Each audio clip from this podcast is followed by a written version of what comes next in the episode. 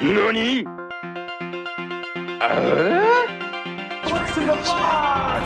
One ugly motherfucker. Watch your profanity.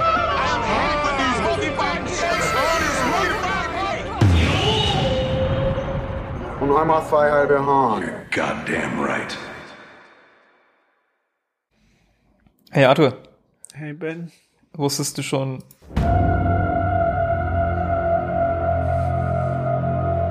We live in a society. Ah, he said it. He said it. Warte. Ach Zack so. Snyder, you crazy bastard. Wow. Ja. Kannst du mir erklären, was das ist? Ich verstehe, Ja. ich verstehe gar nichts. Wa- Was ist, was ist das? Und nein. Also, Ähm, hallo, ganz kurz. Her herzlich, Hallo. herzlich willkommen zu zwei Männer verlieren den Draht zur Jugend. Zwei Männer in, ins Boomertum, Ja, hey. in ihren Ab Abstieg ins Boomertum. Ja. Der unaufhaltsame Ja, Fall. Genau. Oh Gott, das wäre witzig, wenn es wirklich so, wenn wir so bei Folge 100 sind und wir so gar keine Ahnung haben mehr, was los ist. Ja. So weit Einfach alles hassen. Früher war alles besser. kommen. nicht mehr wissen, wie wir irgendwie Heißen unsere Mikrofons bedienen. Mikrofons.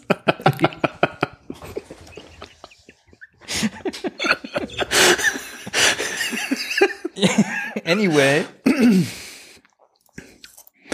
Ja. ähm, ja, willkommen zu einer neuen Folge. Und für einen kurz ein bisschen Kontext, das war gerade aus dem neuen Trailer für Zack Snyders Justice League, der Snyder Cut, der ja nächsten Monat kommt auf HBO Max. Und was ist das? Ist das jetzt Der- ein, ist das einfach der Das alte Film neu geschnitten oder sind da jetzt neue Szenen drin, die sind neue Szenen die drin. noch mal neu gedreht wurden? Zum Da dritten Mal? Es sind alte Szenen drin, die nicht verwendet wurden. Die haben, und es sind neu gedrehte Szenen. die haben zum nochmal dritten Mal an diesem Film gedreht? Nee, das ist jetzt zum zweiten. Ja. Nee, doch. Nee, das ist Nee. zum dritten Mal, oder? Nee, haben, haben die nicht, haben die nicht bei, bei, wie hieß der Typ? Joss Whedon. Ja, hat der nicht auch ja, schon das war das nachgedreht? erste, Das war, ja, okay. der erste Reshoot. Jetzt okay, der zweite Reshoot, aber der dritte Dreh. So meinte ich. Genau. das. Aber der ganze Film, dass er existiert, ist ja eigentlich schon mal ein eigenes, ist ja eigentlich ein Meme. Der Snyder Cut war ja ganz lange einfach ein Meme.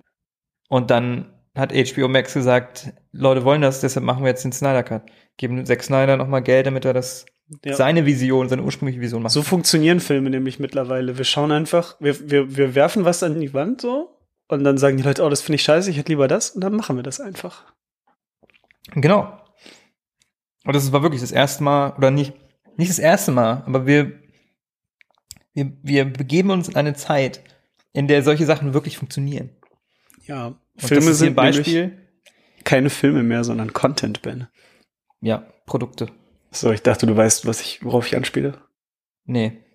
Äh, Martin Scorsese hat sich darüber aufgeregt, dass Ach ähm, so, ja, Mardi, ach Mardi. er hat doch recht. Ja, da- Ja, er hat doch letztens auch wieder irgendwas gesagt. Na, das war ja Wo das er sich mit dem auf, Content. okay, okay, ja, ja. Und dann kamen die ganzen Memes, dass die, die ganzen, die ganzen Avengers-Fanboys haben sich dann darüber aufgeregt, dass irgendwie Martin Scorsese nur einen Film gemacht hat und den irgendwie 20 Mal und dass die Avengers- oder Marvel-Filme alle so vielseitig sind und besonders. Wow. ja. Ja, aber ja, das ist das beste Beispiel, dass wirklich Fans das so beeinflussen können. Und ich weiß nicht, ob ich das gut oder schlecht finde. Ich glaube, da haben wir schon mal drüber geredet. Schlecht. Auf jeden Fall. Also. Also, ne, Sonic ist ja auch so ein Beispiel zum. Ja, oh Gott, was würde ich geben? Die, diese. Originalfassung? Die, ja, Oh, die ja. Originalfassung zu sehen. Uh, ja, das ist schön. Naja, aber jetzt kam der neue Trailer. Und der Film kommt, ich glaube, am 18. März raus auf HBO Max. Da werden wir auf jeden Fall, also ich werde den auf jeden Fall sofort gucken. Einfach nur aus morbider Neugier. Wobei ich den originalen Justice, also so wie er im Kino Ich erschienen ist. bewundere und verachte dich. Das ist wirklich einfach nur, einfach nur, weil ich mitreden will auch. Mhm. Weißt du? Wenn das kommt. Und ich irgendwie auch ein bisschen interessiert, doch schon wissen will, was er da, was er da macht. Ja. Der Original Justice League, so wie er im Kino damals gel gelaufen ist, ist der egalste Film, den ich jemals gesehen habe, glaube ich.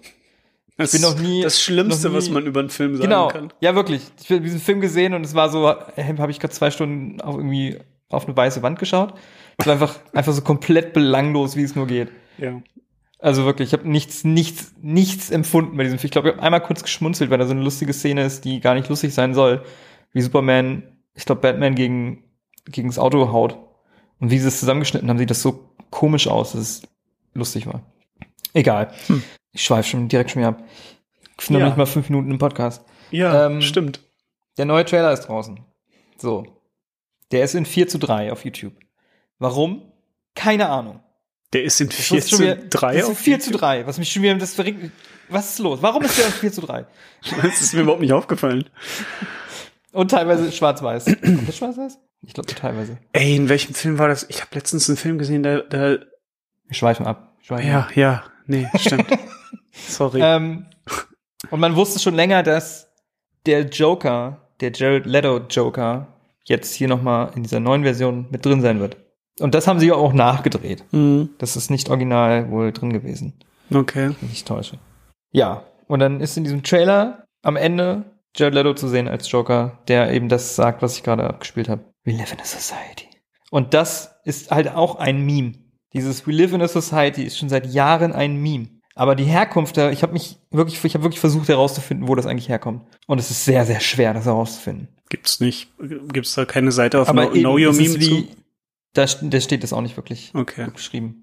Das ist so, einfach so, wie das Internet funktioniert. Man checkt irgendwann nicht mehr, was, wo eigentlich irgendwas seinen Ursprung genommen hat. Mhm. Es ist wohl zurückzuführen auf eine Folge von Seinfeld, Mhm. wo das mal gesagt wird, dass sich äh, jemand aufregt und dann sagt er, we live in a society, wo man eigentlich irgendwie Anstand und so weiter haben sollte. Und das wurde dann irgendwie aus dem Kontext gerissen und irgendwann mal mit Joker in Verbindung gebracht, weil der Joker ja quasi das Sinnbild dafür ist, wie kaputt die Gesellschaft ist, ne? Siehe irgendwie den Joker von äh, Heath Ledger in Dark Knight, ne, der sowas verkörpern soll, was irgendwie falsch ist mit der Gesellschaft. Ja. Und das wurde dann irgendwie aber halt ins Lächerlich gezogen. Und dann gab es eine Petition, als der 2017 Joker ins Kino kam mit, äh, na, hilf mir auf die Sprünge.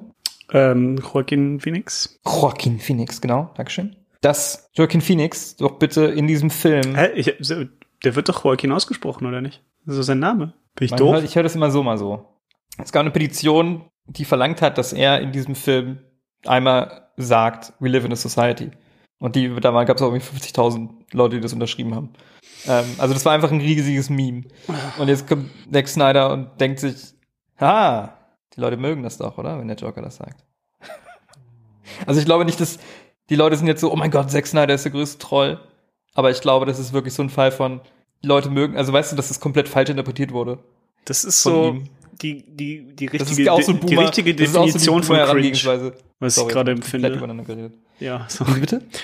Das ist die, die, die richtige Definition von Cringe, was ich gerade empfinde dafür. Ja, ich glaube, das ist so die richtige Boomer-Herangehensweise da. Aber ich find's mega witzig. Ja, aber trotzdem bin ich ein bisschen, ein bisschen gespannt drauf. Der geht ja nur vier Stunden dann. Also Klar. Er sollte, es sollte erst irgendwie vier Teile werden als Miniserie, so wie ich letztens erzählt habe von äh, The Hateful Eight.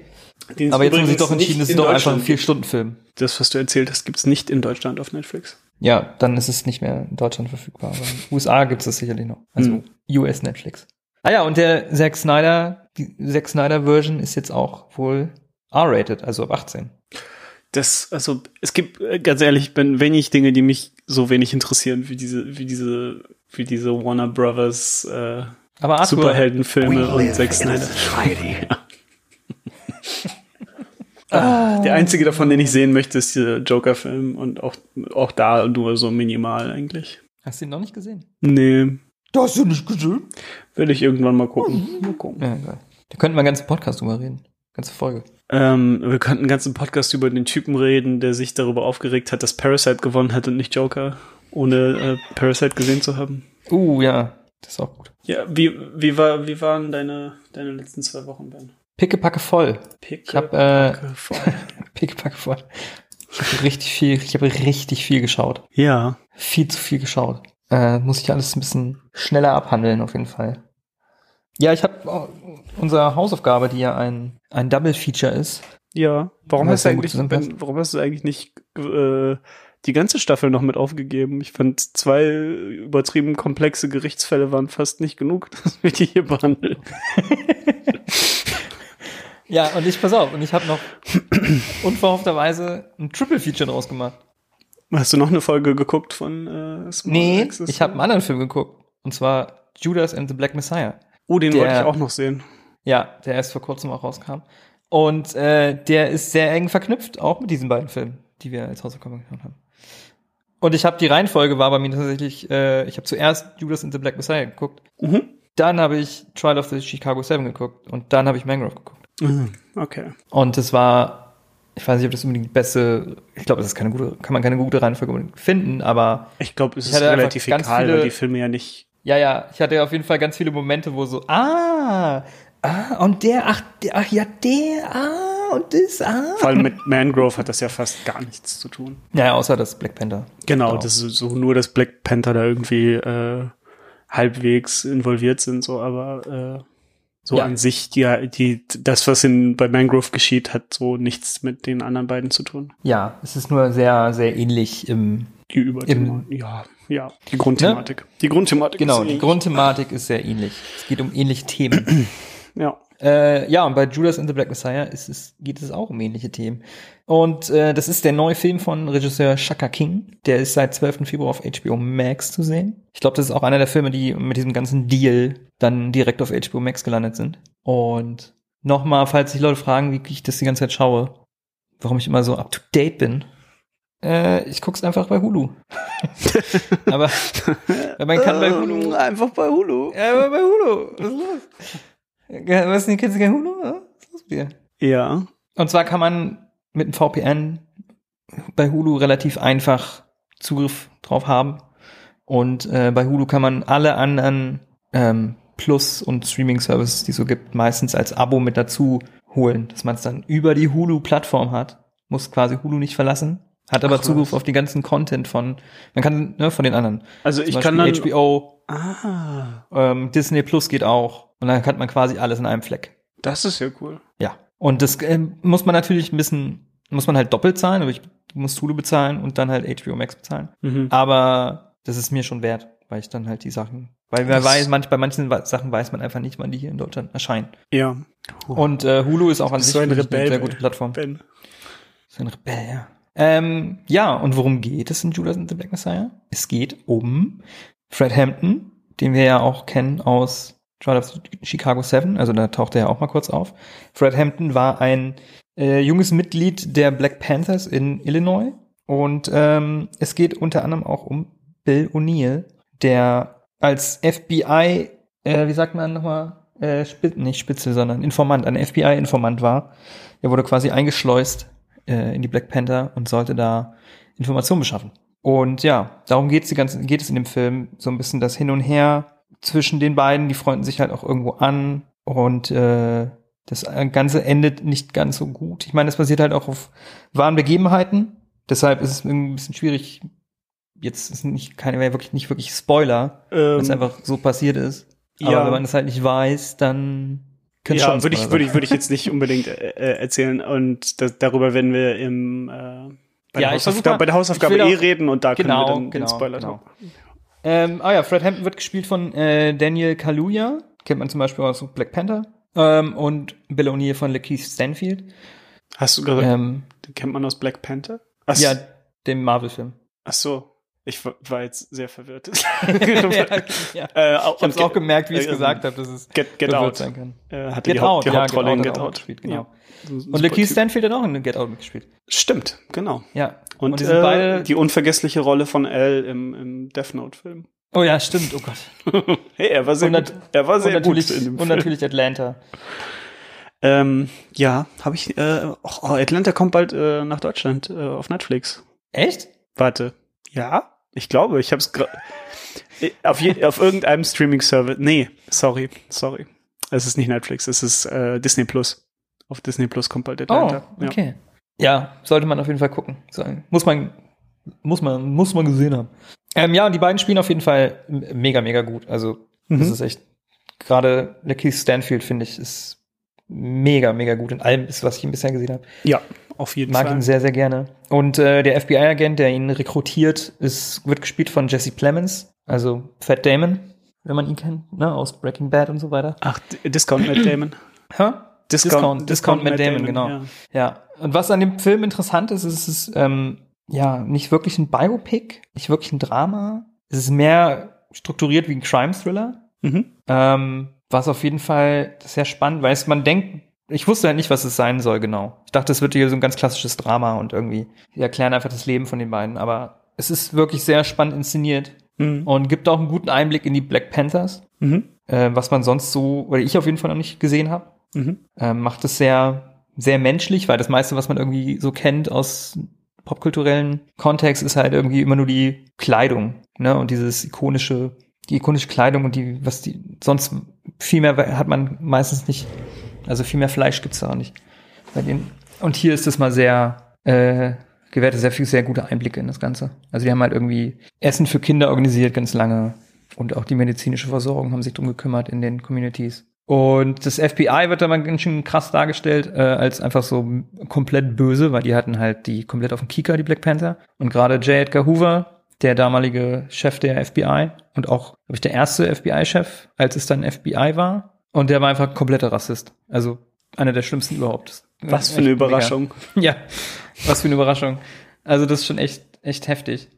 Und ja, das war auf jeden Fall ein Film, wo ich wieder so gedacht habe, genau deswegen liebe ich Filme, weil der bei mir so richtig wieder so ein Itch, also bei mir was äh, äh, ausgelöst hat, dass ich einfach wissen wollte, was da los ist. Mhm. Weil ich mich noch nie mit den Black Panthern beschäftigt, besch- befest, bleh, mich noch nie mit den Black Panthern beschäftigt habe Mhm. ähm, und dann wieder so ein History Deep Dive gemacht habe und tausend Sachen durchgelesen und irgendwelche Videos und Dok Dokumentarfilme und so weiter. Wie nah ist der Film äh, an, an, Sehr nah. an der sehr Realität? Nah. Ja, sehr nah dran. Cool. Ja, tatsächlich. Das Einzige, was auch sehr bemängelt wird bei dem Film, ist, dass die Figuren, also die Schauspieler, sind halt wesentlich älter als die Figuren, Mhm. die sie verkörpern. Mhm. Also Fred Hampton war damals zu der Zeit, also so wie wir ihn sehen hier in dem Film, war er 21. Okay, aber da ist Und- er jetzt nicht, also äh, ich würde ihm auch noch abkaufen, dass er 21 ist. Na, äh, Wie alt, wie alt ist er? Mitte 30 oder? so. Er sieht nicht aus wie Mitte 30. Ja, ja. Und äh, Lakeith Stanfield hat dasselbe. Der war irgendwie, also der Bill O'Neill war 17, auch, auch als bei er, ihm. Okay, er sieht nicht aus wie Bill O'Neill 17. war Er- 17, als er rekrutiert wurde. Er Was sieht halt auch schon- echt schon krass ist. älter aus als 17, aber äh, ja. Und das ist halt, wenn, du, wenn man sich, wenn man den Film geschaut hat und wie das alles ausgeht und sich dann noch mal ins Gewissen ruft, wie alt die damals waren, ist es eigentlich noch viel schlimmer. Hm. So, der wurde halt, als er 17 war, vom FBI rekrutiert, weil er irgendwie ein Auto ähm, stehlen wollte und von wegen, hey, wenn du uns hilfst, helfen wir dir und so weiter, ne, die Geschichte. Mhm. Und das irgendwie überhaupt schon in Betracht zu ziehen mit einem 17-jährigen Jungen, ist schon ganz schön hart, Alter. Ja. Ähm, ja, aber definitiv eine Empfehlung. Mhm. Sehr guter Film. Gerade, also allein nur wegen den schauspielerischen Leistungen von den beiden, äh, ist es schon eine direkte Empfehlung. Ja. Und, äh, was ich auch jeden Fall empfehlen kann- gucken.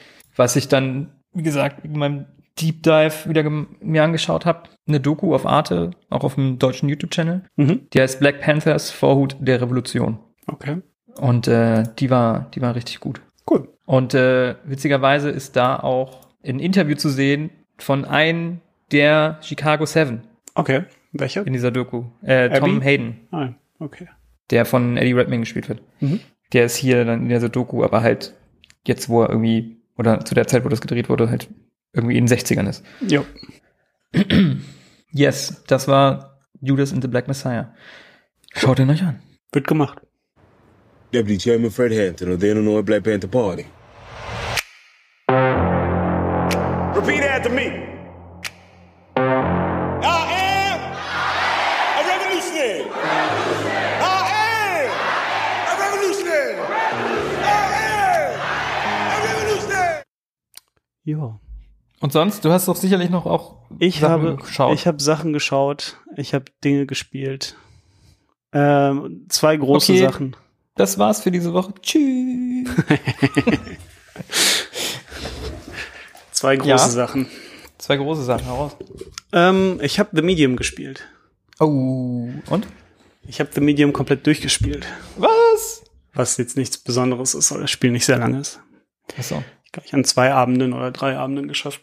Und was? Fazit? Ich bin komplett enttäuscht. Und ich habe nicht so viel erwartet. Ah, du enttäuscht. Ah, okay. Ich musste das Soundboard wieder wegnehmen.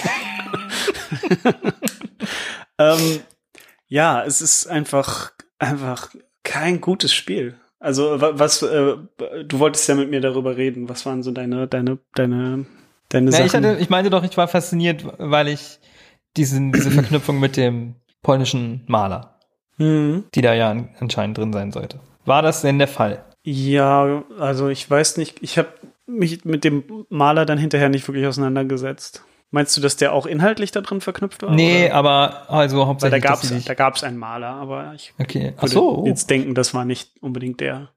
Ja, hauptsächlich halt, dass sie den, seinen, seinen Stil Ähm, sich ja, inspirieren lassen, haben lassen von dem Stil halt. die haben sich von Filmen inspirieren lassen. Zum Beispiel das, das Hauptmonster ist fast eins zu eins äh, kopiert von Hellboy 2.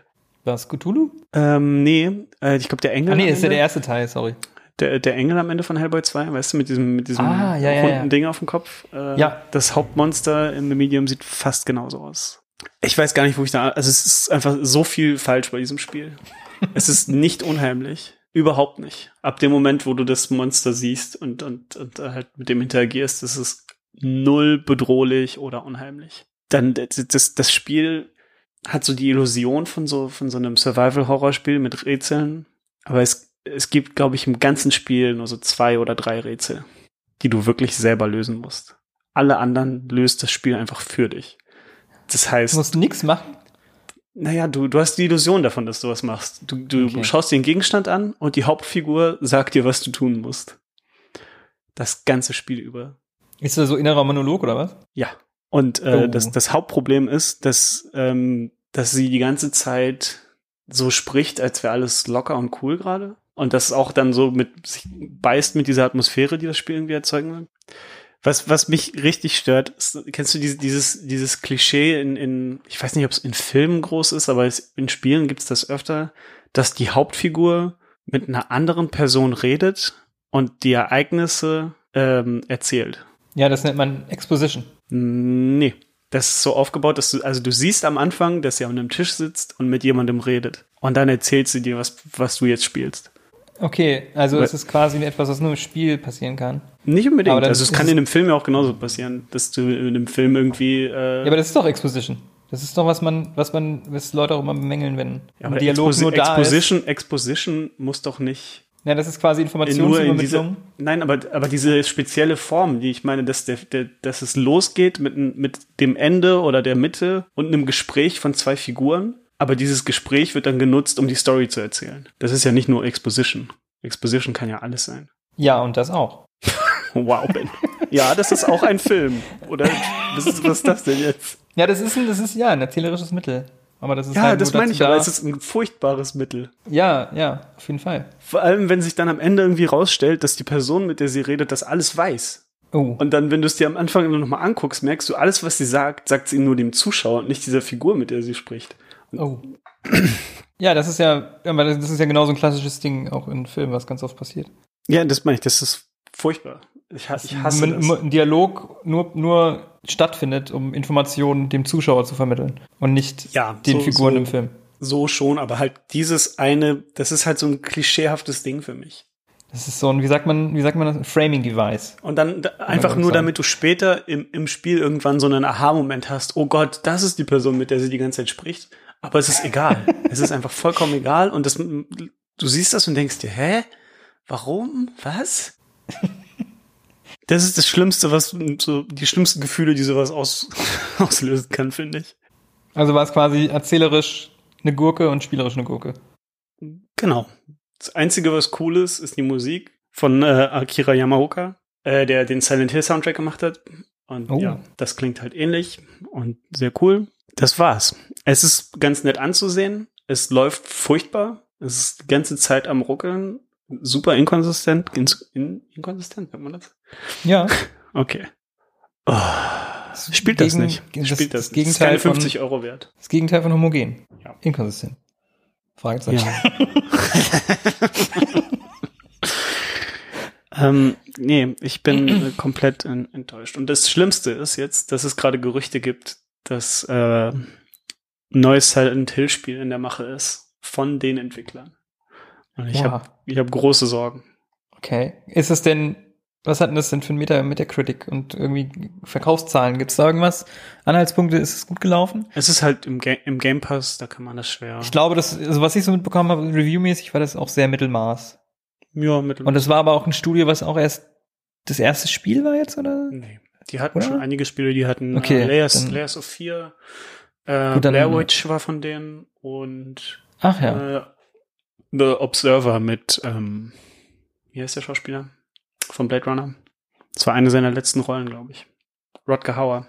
Ah, ich wollte gerade alle, alle sagen, außer Rogao. Ja. Also die sind schon, das war, das war jetzt ihr viertes Spiel, glaube ich. Gut, dann habe ich komplett ins Klo gegriffen bei dieser Information. ähm, ja, und ich, es ist, ähm, es ist einfach nur schade alles. Ja, Was es in mir ausgelöst hat, ist jetzt nur, dass ich äh, sehr viel Lust bekommen habe auf äh, Resident Evil und ähm, Silent Hill. ich habe noch nie Silent Hill gespielt. Kann ich dir sehr empfehlen. Die ersten drei Teile zumindest. Und nur Resident Evil habe ich nur Resident Evil 4 Mhm. und das Remake vom zweiten. Das sind die besten. Ha! Yay! Gewonnen. Du hast gewonnen. Ben. Du hast Resident gewonnen. Evil gewonnen. Ich habe Resident Evil gewonnen. So, ja.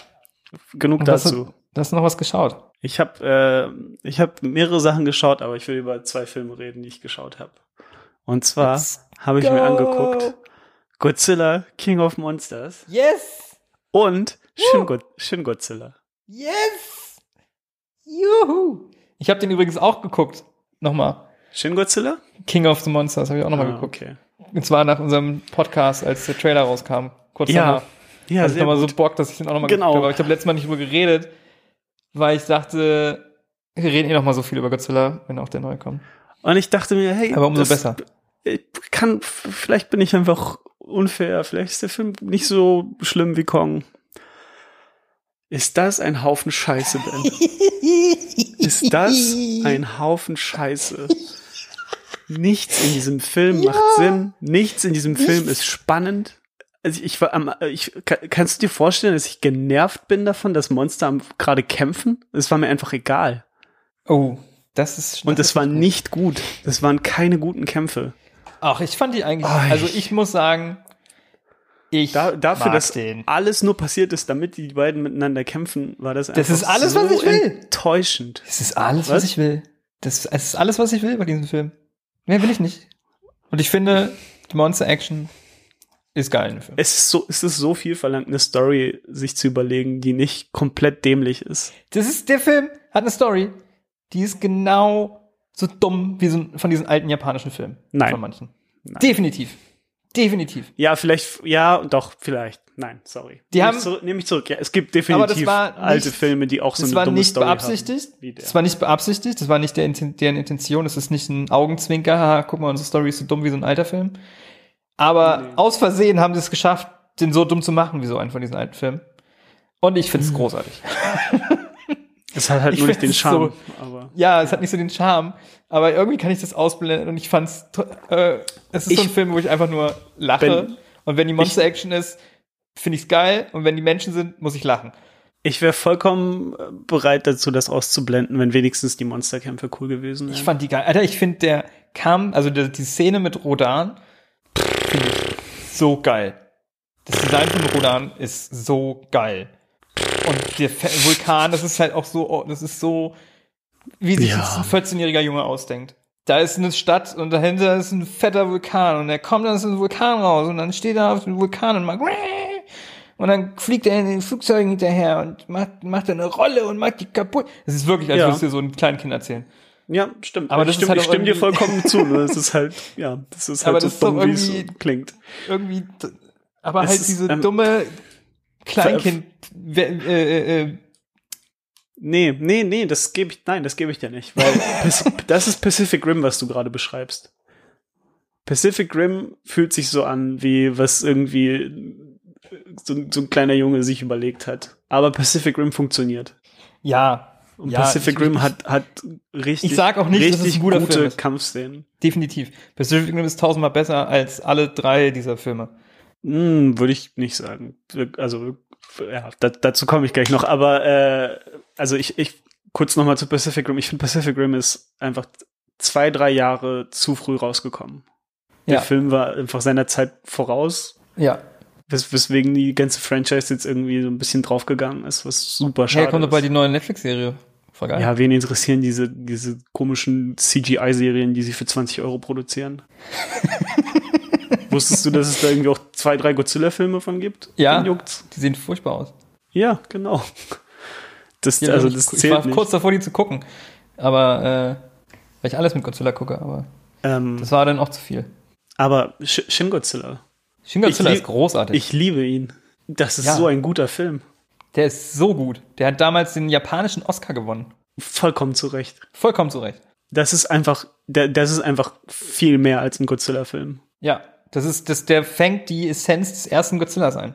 Nämlich, Es ist Das ja im Prinzip ein Remake vom ist ja ein. Remake, aber das fang, fängt halt auch, das, das fängt es auch komplett ein. Dieses komplett anderweltliche Vieh, was man nicht begreifen kann. Ja. Weißt du? Und Ja, was einfach ist- so komplett einfach- Naturgewalt ist und unkontrolliert einfach einen Fick gibt auf das, was um sich rum passiert. So. Es ist So, halt das ist- irgendwo auch einfach ein Horrorfilm. Ja, ja, total. Ich, ah, ich, ich liebe alles daran. Ich dir die Geschichte mal erzählt, äh, wo ich den geguckt habe? Ja, dass du eingeschlafen bist. Ja. Im Kino. so gut war er.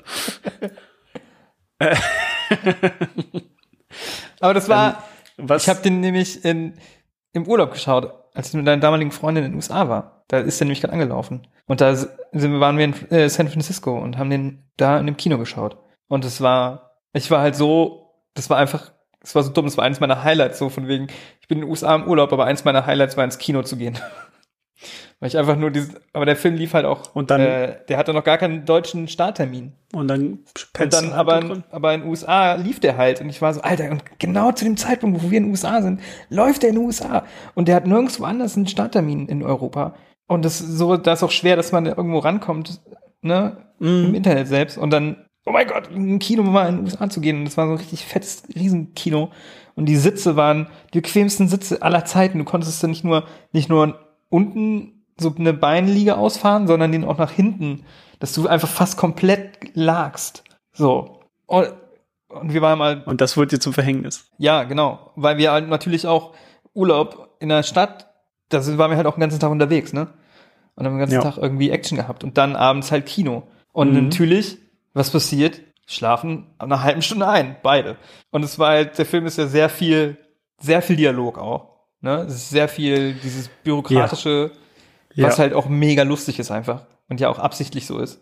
Ja. Ähm, und dann in der Mitte gibt's halt diese fette Szene, die Szene halt in der Mitte. G- Über die genau auch reden. vor ja. diese Szene sind wir eingeschlafen Oh und am Ende Gott. wieder aufgewacht und dann Oh mein war so, Gott, Ben, wirklich. was ist passiert? Das ist eigentlich, also dieses, dieses, ich habe selten oder ich habe seit Jahren nicht eine Szene gesehen, die mich so gefesselt hat wie die. Die Musik, die da kommt und, und dieses, ah, es ist so unglaublich Ja. gut. Ja, die ist sehr geil. Ähm, Guckt euch auf YouTube an, gibt's auf YouTube komplett. ja, guckt euch den Film an. Das Der ist, guckt euch den äh, Film komplett an. Aber was der Film halt auch so geil macht, ist äh, aufzuzeigen, also das ist ja auch eine Kritik an der japanischen, Regierung, Bü- ja. Das ja, war ja irgendwie eine Antwort auf äh, Fu- Fukushima, glaube ich. genau, Antwort auf Fukushima. Halt, deshalb meine ich, das ist eine, der Film spiegelt sehr viel von dem Alten, von dem Originalen. Mhm. Der Originale war ja auch eine Antwort auf so eine Katastrophe. Und wie die Auf Inkompetenz. Kriegsverbrechen meinst du? Ja, ja, Katastrophe.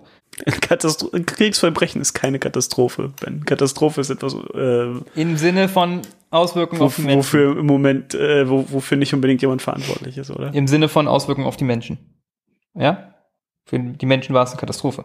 Ja. Müssen wir nicht drüber reden, jetzt über die Definition von sowas. Ja, ja, ich, Aber ich meine nur, es war eine, der Film war eine Reaktion darauf und zeigt auch die Inkompetenz ne, der, der Regierung. ja. Und das spiegelt der Film hier sehr gut, aber halt ohne, dass es so ein plumpes, irgendwie ein, eine plumpes Remake ist, sondern bringt es einfach in eine neue Zeit. Sehr gut. Und wie sie das, der ist auch stellenweise halt auch mega lustig, ne, wenn es irgendwie, ich erinnere mich an diese Szene im Hubschrauber, wo der Hubschrauber die Genehmigung braucht, zu schießen. Und dann brauchen, müssen sie irgendwie fünf verschiedene Leute anrufen. Und dieses fünf Leute, die irgendwie einen Hörer abnehmen, bis der Typ, der im Hubschrauber das Vieh einfach im Ziel hat, endlich mal schießen darf, so. so witzig fand ich das ehrlich gesagt nicht, aber Ich glaube, das soll schon ein bisschen lustig sein. So abstrus Mm. lustig halt. So, du hast, er hat das Ziel schon im Visier und dann, musst, dann müssen noch fünf Leute irgendwie Ja, er durchtelefoniert werden. er hätte ja irgendwie eine- dann Opa mitgenommen, deswegen hat er ja am Ende nicht geschossen. Also. Okay, ja, das wusste ich jetzt nicht mehr. Aber ja, ich verstehe schon, was, was du meinst. Also da war schon einfach, das alles extra. Die Leute lassen keine Pause beim Sprechen. Also es ist wirklich. Ja, ja. Ich, ich habe, glaube ich, die Hälfte des Films nicht gesehen, weil ich einfach nur Untertitel gelesen habe. Ja, ja. Ununterbrochen. Eben, und ich weiß noch, dass damals, als wir den im Kino gesehen haben, war halt auch, unten war Untertitel und oben war auch nochmal Einblendung. Also unten war Ja. quasi das, das, der Dialoguntertitel und oben waren ständig Einblendungen von irgendwelchen äh, Zusatzinfos, von irgendwelchen Plaketten, die man irgendwie gesehen hat, weißt du, von irgendwelchen Rängen, von irgendwelchen Ja. Leuten. Und du musstest auch die ganze Zeit hoch und runter hier und dahin gucken, damit du irgendwie gecheckt hast, was da los war. Und das hat nochmal zusätzlich ermüdet. Ja, zu meiner Verteidigung. Ähm, und ich habe den dann aber auch, als wir dann wieder in Deutschland waren und der dann doch irgendwann mal verfügbar war, weil er Gott sei Dank auch so ein Erfolg war, auch in Japan, Ja. äh, haben die den dann doch überall Das war, glaube ich, gebracht. der erfolgreichste Godzilla-Film aller Zeiten. Das kann sein, ja. Also in Japan zumindest. Und Regie Hideaki Anno, äh, Hideaki Anno, der Schöpfer von Neon Genesis Evangelion. Und das war nämlich eins der Projekte, die, also Neon Genesis Evangelion, meine allerlie- allerliebste Lieblingsserie of all time, Anime-Serie. Wovon es ja, also es ist eine Anime-Serie aus den 90ern. Und Wir haben da auch schon mal drüber geredet. Ja, aber das haben wir rausgeschnitten. War rausgeschnitten. Stimmt, stimmt. Ja. Oh Gott. Und da wurden noch mal Remake-Filme von gemacht, die auch jetzt schon seit Jahren laufen. Und das war zum Beispiel, es fehlt immer noch ein Film, der dritte, Der jetzt demnächst rauskommt. ne? der jetzt, dem, der eigentlich schon jetzt rauskommen sollte, jetzt Der wurde vierte. noch mal verschoben. Der vierte ist das, oder? Der vierte, dritte. Entschuldigung, ja, der vierte. Okay. Der wurde jetzt noch mal verschoben. Ah! ja. Er sollte nämlich, glaube ich, eigentlich jetzt Ende Februar eigentlich wär- rauskommen. Ja, wäre doch jetzt. Nochmal Äh, wurde versch- wurde nochmal verschoben. Auf wann? Ich glaube, ich weiß gar nicht. Ich weiß Noch dieses Jahr, oder? nicht. noch dieses Jahr, noch dieses Jahr. Okay. Äh, und Naja. unter anderem wurde er so lange verschoben, weil Hideaki Anno halt zwischendrin mal den Godzilla-Film gemacht hat. Aber ja, also sie, das, sie planen das wohl fortzusetzen mit Shin Godzilla. Und zwar mussten sie warten, Geil. bis die Godzilla-Lizenz, ähm, die weltweite Godzilla-Lizenz wieder bei Toho ist. Die war wohl irgendwie weg. Und jetzt 2021 haben sie wieder die kompletten Rechte dran. Und dann wollen sie irgendwie ein Cinematic Universe machen. Das, ähm, wieder, Ha. wo gleich wieder die Alarmglocken angehen, aber mal schauen, was sie draus machen. Ja, ich bin auch, ich finde, der, der ist so, der ist so eigen, also der, weißt du, der steht so für sich alleine, Shin Godzilla, außerhalb von dem ganzen, so wie der erste Teil ja auch, der allererste, den kann man ja auch nicht wirklich Ja, da sind mit so dem viele Rest vergleichen. Dinge drin, die sie auch nicht, also so viele Konzepte, äh, die sie dann auch nicht umgesetzt haben im Film, die sie eigentlich hatten, woraus Ah, du okay, halt noch okay, viel mehr okay. machen könntest. Ja, okay. Also möchte jetzt das, das Ende nicht spoilern, so, aber die letzten Ja, so ja. Zehn, Sekunden vom Film deuten was an, was einfach Ja, ich- ich weiß, wieder ich weiß, schon weiß. komplett anderes Genre wäre, was ja, su Ja. super interessant als Film. Das würde ich sehr, sehr ich gerne weiß, sehen. Du, du weißt, welches Bild, wir haben beide dasselbe Bild gerade vor Augen, ne? Ja, Oh, das sieht so geil aus, Alter. das ist. oh, das sieht so geil aus. Ich kann den Film echt nur nur Und das empfehlen. greift ja auch was auf aus einem alten Film, aus einem alten, dummen Film, eigentlich. Okay. Äh, kannst du mir so dann sagen, äh, damit wir es nicht spoilern müssen. Ähm, Ja. Das, aber ich meine, ich finde, der, der wirkt noch so alleinstehend. Deshalb kann ich mir gerade noch schwer vorstellen, wie in diesem neuen Godzilla-Universum von Shin Godzilla auf einmal ein Mothra auftauchen soll oder so. Oder ein King Ghidorah. Das Ja. kann ich mir irgendwie noch nicht so ganz vorstellen. Hoffentlich gar nicht. Hoffentlich irgendwas anderes. ja, hoffentlich gar nicht, genau. Das wäre irgendwie. Aber wahrscheinlich nicht. wahrscheinlich kommt es Ja. doch irgendwie. Übrigens hat Mal der gucken, aber also so, ja, was? äh, Hideki Kano hat auch mit dem ähm, Komponisten von Neon Genesis Evangelion zusammengearbeitet, den Meintest du, Soundtrack nicht, gemacht hat. meintest du nicht, dass der, dass dann ein Genau. Song wiederverwendet wurde? ein Song, den haben sie aber, ich dachte, es ist einfach, den haben die einfach wirklich aus dem Soundtrack genommen und reingesetzt, aber den haben den wohl neu eingespielt. ist das der, ist, das der in der einen Szene in der Mitte? Ja, in der vor davor, glaube ich, in der Battle-Szene, wo so, weil das ist typisch Hideaki Anno. Also nicht das Ähm, mit dem Chor. Nee, nicht das mit dem Chor, sondern mit so, mit so Trommeln. Ah ja, alles klar. Dum, dum, dum, dum. Das ist mir ähm, gar nicht groß aufgefallen. also wo- was wo- bei mir wirklich nur hängen geblieben ist, ist das mit dem Chor der hat und halt der klassische Godzilla-Film. Kann dir, kann dir so viel von Hideaki Anno erzählen. Der hat nämlich seit, äh, sein Leben lang hat Hideaki Anno eine große Faszination mit dem Militär. Ähm, Das merkt das man kaum. Merkt man kaum. ja, ne, diese, diese Szenen, wo so Preparation-Szenen sind vom Militär, ne? So, du siehst den Tank in so einer Nahaufnahme und das Ding dreht sich so mal, Sachen werden beladen, irgendwie Munition und sowas. Ja. Und so sehr schnell zusammengeschnitten und dazu kommt so ein, kommt so ein Track. Äh, Und das ist halt eins zu eins aus Neon Genesis Evangelion. Und in der Serie und auch in seinen ganzen anderen Filmen und Serien gibt es ganz, ganz oft solche Szenen, wo es so sehr, sehr viele militaristische Szenen sind, die sehr, sehr detailverliebt dargestellt werden. Ist dir Also- aufgefallen, dass der Film nur CGI verwendet? Mhm. Ich habe also Es Ich sieht hab aber wirklich- super gut aus. ich habe gedacht, das wäre ein Kostüm, ja. Dass das wie in den alten Filmen ist, dass da einer im Kostüm steht. Ich glaube, ich hatte es vorher schon mal gelesen, bevor ich den Film gesehen habe, deshalb wusste ich's. Ähm, es sieht nicht super gut aus. Also es ist so, das ist so richtig, das ist so ein richtig großes Spektrum. Manche Szenen sehen fantastisch aus und so, dass ich wirklich gedacht hätte, das wäre echt gewesen. Und andere Szenen sehen super billig aus. So diese typischen japanischen CGI-Effekte. Ja, ich fand halt, man dass so es immer sich sehr, weil es halt ein sehr bestimmter Stil ist von CGI, der aber Mhm. passt, Hm. habe ich das, bin ich da einfach sofort dabei, so, kauf das sofort ab. Deshalb Ja, hab ich das da holt mich schon manchmal raus. aber, gar nicht ja. drüber nachgedacht, so, weil das ist irgendwie so, ich finde, wenn sich sowas so am Anfang einmal präsentiert und irgendwie organisch wirkt, dann denkt man gar nicht mehr drüber nach. Und da Hm. hat sich das irgendwie so, das hat für mich irgendwie einfach gepasst. Ja, fair. Ähm, ja, Shin Godzilla. Wir, finde ich gut, wir reden, wir sollten aber nur einen Godzilla-Podcast machen. Ja, bin ich äh, dabei. Aber um nochmal Also, um noch ja. auf King of Monsters zu kommen. Ja. Müssen wir? Äh, wie lustig ist, wie lustig ist die, diese Ansprache von Ve- Vera Farmiga, als sie ihren bösen Plan revealed. Ich musste so lachen. Äh, da da, bin, da bin ich ausgestiegen. So. Oh, da, ich das war lieb's. der Moment, wo ich dachte, so was, das kann nicht, das, Das so kann geil. nicht wahr sein, Das dass sie so- da jetzt irgendwie wie der Joker anruft. Das ist so witzig. Der Film, die Das haben einfach, als hätten sie so ganz viele Buzzwords auf eine, auf, auf Papierschnipsel gepackt und die in so eine Bingo-Schale Du und kannst das so die- durchgeschüttelt und einfach so einzelne Buzzwords rausgepackt und so, daraus müssen wir jetzt unser Skript Ja, zusammen machen. du kannst ein die Buzzword Anzüge war, richtig riechen, während du den Film Ja, ja. guckst. Ein Buzzword war Humans are the virus. Ah, ist so schön. Also Was ich, auch ich okay wäre als Motivation, aber es macht halt in sich keinen Sinn, ihr Plan. Ihr Plan ist einfach saudämlich. natürlich ist es saudämlich. Es ist alles saudämlich in diesem Film. Es ist so dämlich. Am Ende, oh, es ist alles, aber trotzdem. Ich finde die, die Monster-Action finde ich geil in dem Film. Muss ich sagen. Und die haben, Ja, kannst, ist fair, ja. und äh, die haben trotzdem ein paar Dinge drin, wo ich dem Regisseur doch abkaufe, dass der auch die alten Filme sehr mag. Und der, und das hat er wohl auch in Interviews. Ich bin in mir sicher, Interviews, dass da viele Leute sind, die das mögen, aber das heißt ja in nicht, Interviews dass sie immer wieder, äh, dass er auch ein Hardcore-Godzilla-Fan ist. Und das manche Sachen, also das mit den Zwillingen zum Beispiel, was halt nur so ein, Alter. aber das ist nur ein Visu, ich finde es cool, ich fand es cool. Das ist nur so ein visueller, Die ganze Familie besteht aus Zwillingen. aber es ist ein visueller, äh, ein visueller Easter Egg, weißt du, nicht so ein in your face. Leute, die das, Das war nicht wissen, sehr in your face, Aber dass Leute, sie die dieses nicht- Foto gehalten hat, wo irgendwie da drei Paare Zwillinge drauf waren. Ach, scheiße, das hab ich schon gehört. Sie hätte so ein Familienfoto, wo sie ihre Großmütter sind und, und Aber es ist nicht äh, erst nur, dass du, dass du sie hast, sie hast auf der einen, in dem einen Camp und dann machen sie so einen Cut auf die andere von dem Wasserfall und dann macht sie Kapuze runter und es ist halt dieselbe und dann checkst, ah, die sollen es sein, ah, okay, okay. Na, sie sagt es direkt, dass Okay, sie irgendwie. Ich habe halb nicht aufgepasst. Aber ich glaube, ich, wenn ich mich richtig erinnere, ist dann eine Szene, wo sie darüber redet, dass das in ihrer Familie irgendwie immer so war. Ich frage mich nur, wie sie eigentlich Zwillingen. anknüpfen wollen an diesen Film. Wie sie was?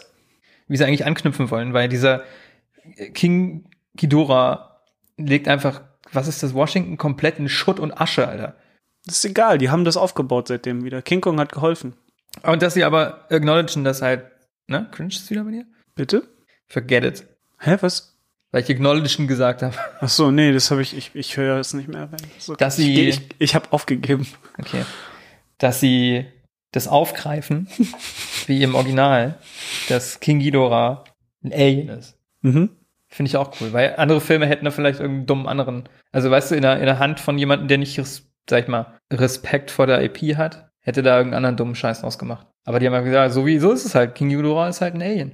Und ich find's geil, dass sie einfach so komplett mitgehen mit dieser, mit dieser komplett dummen Mythologie dahinter, weißt du?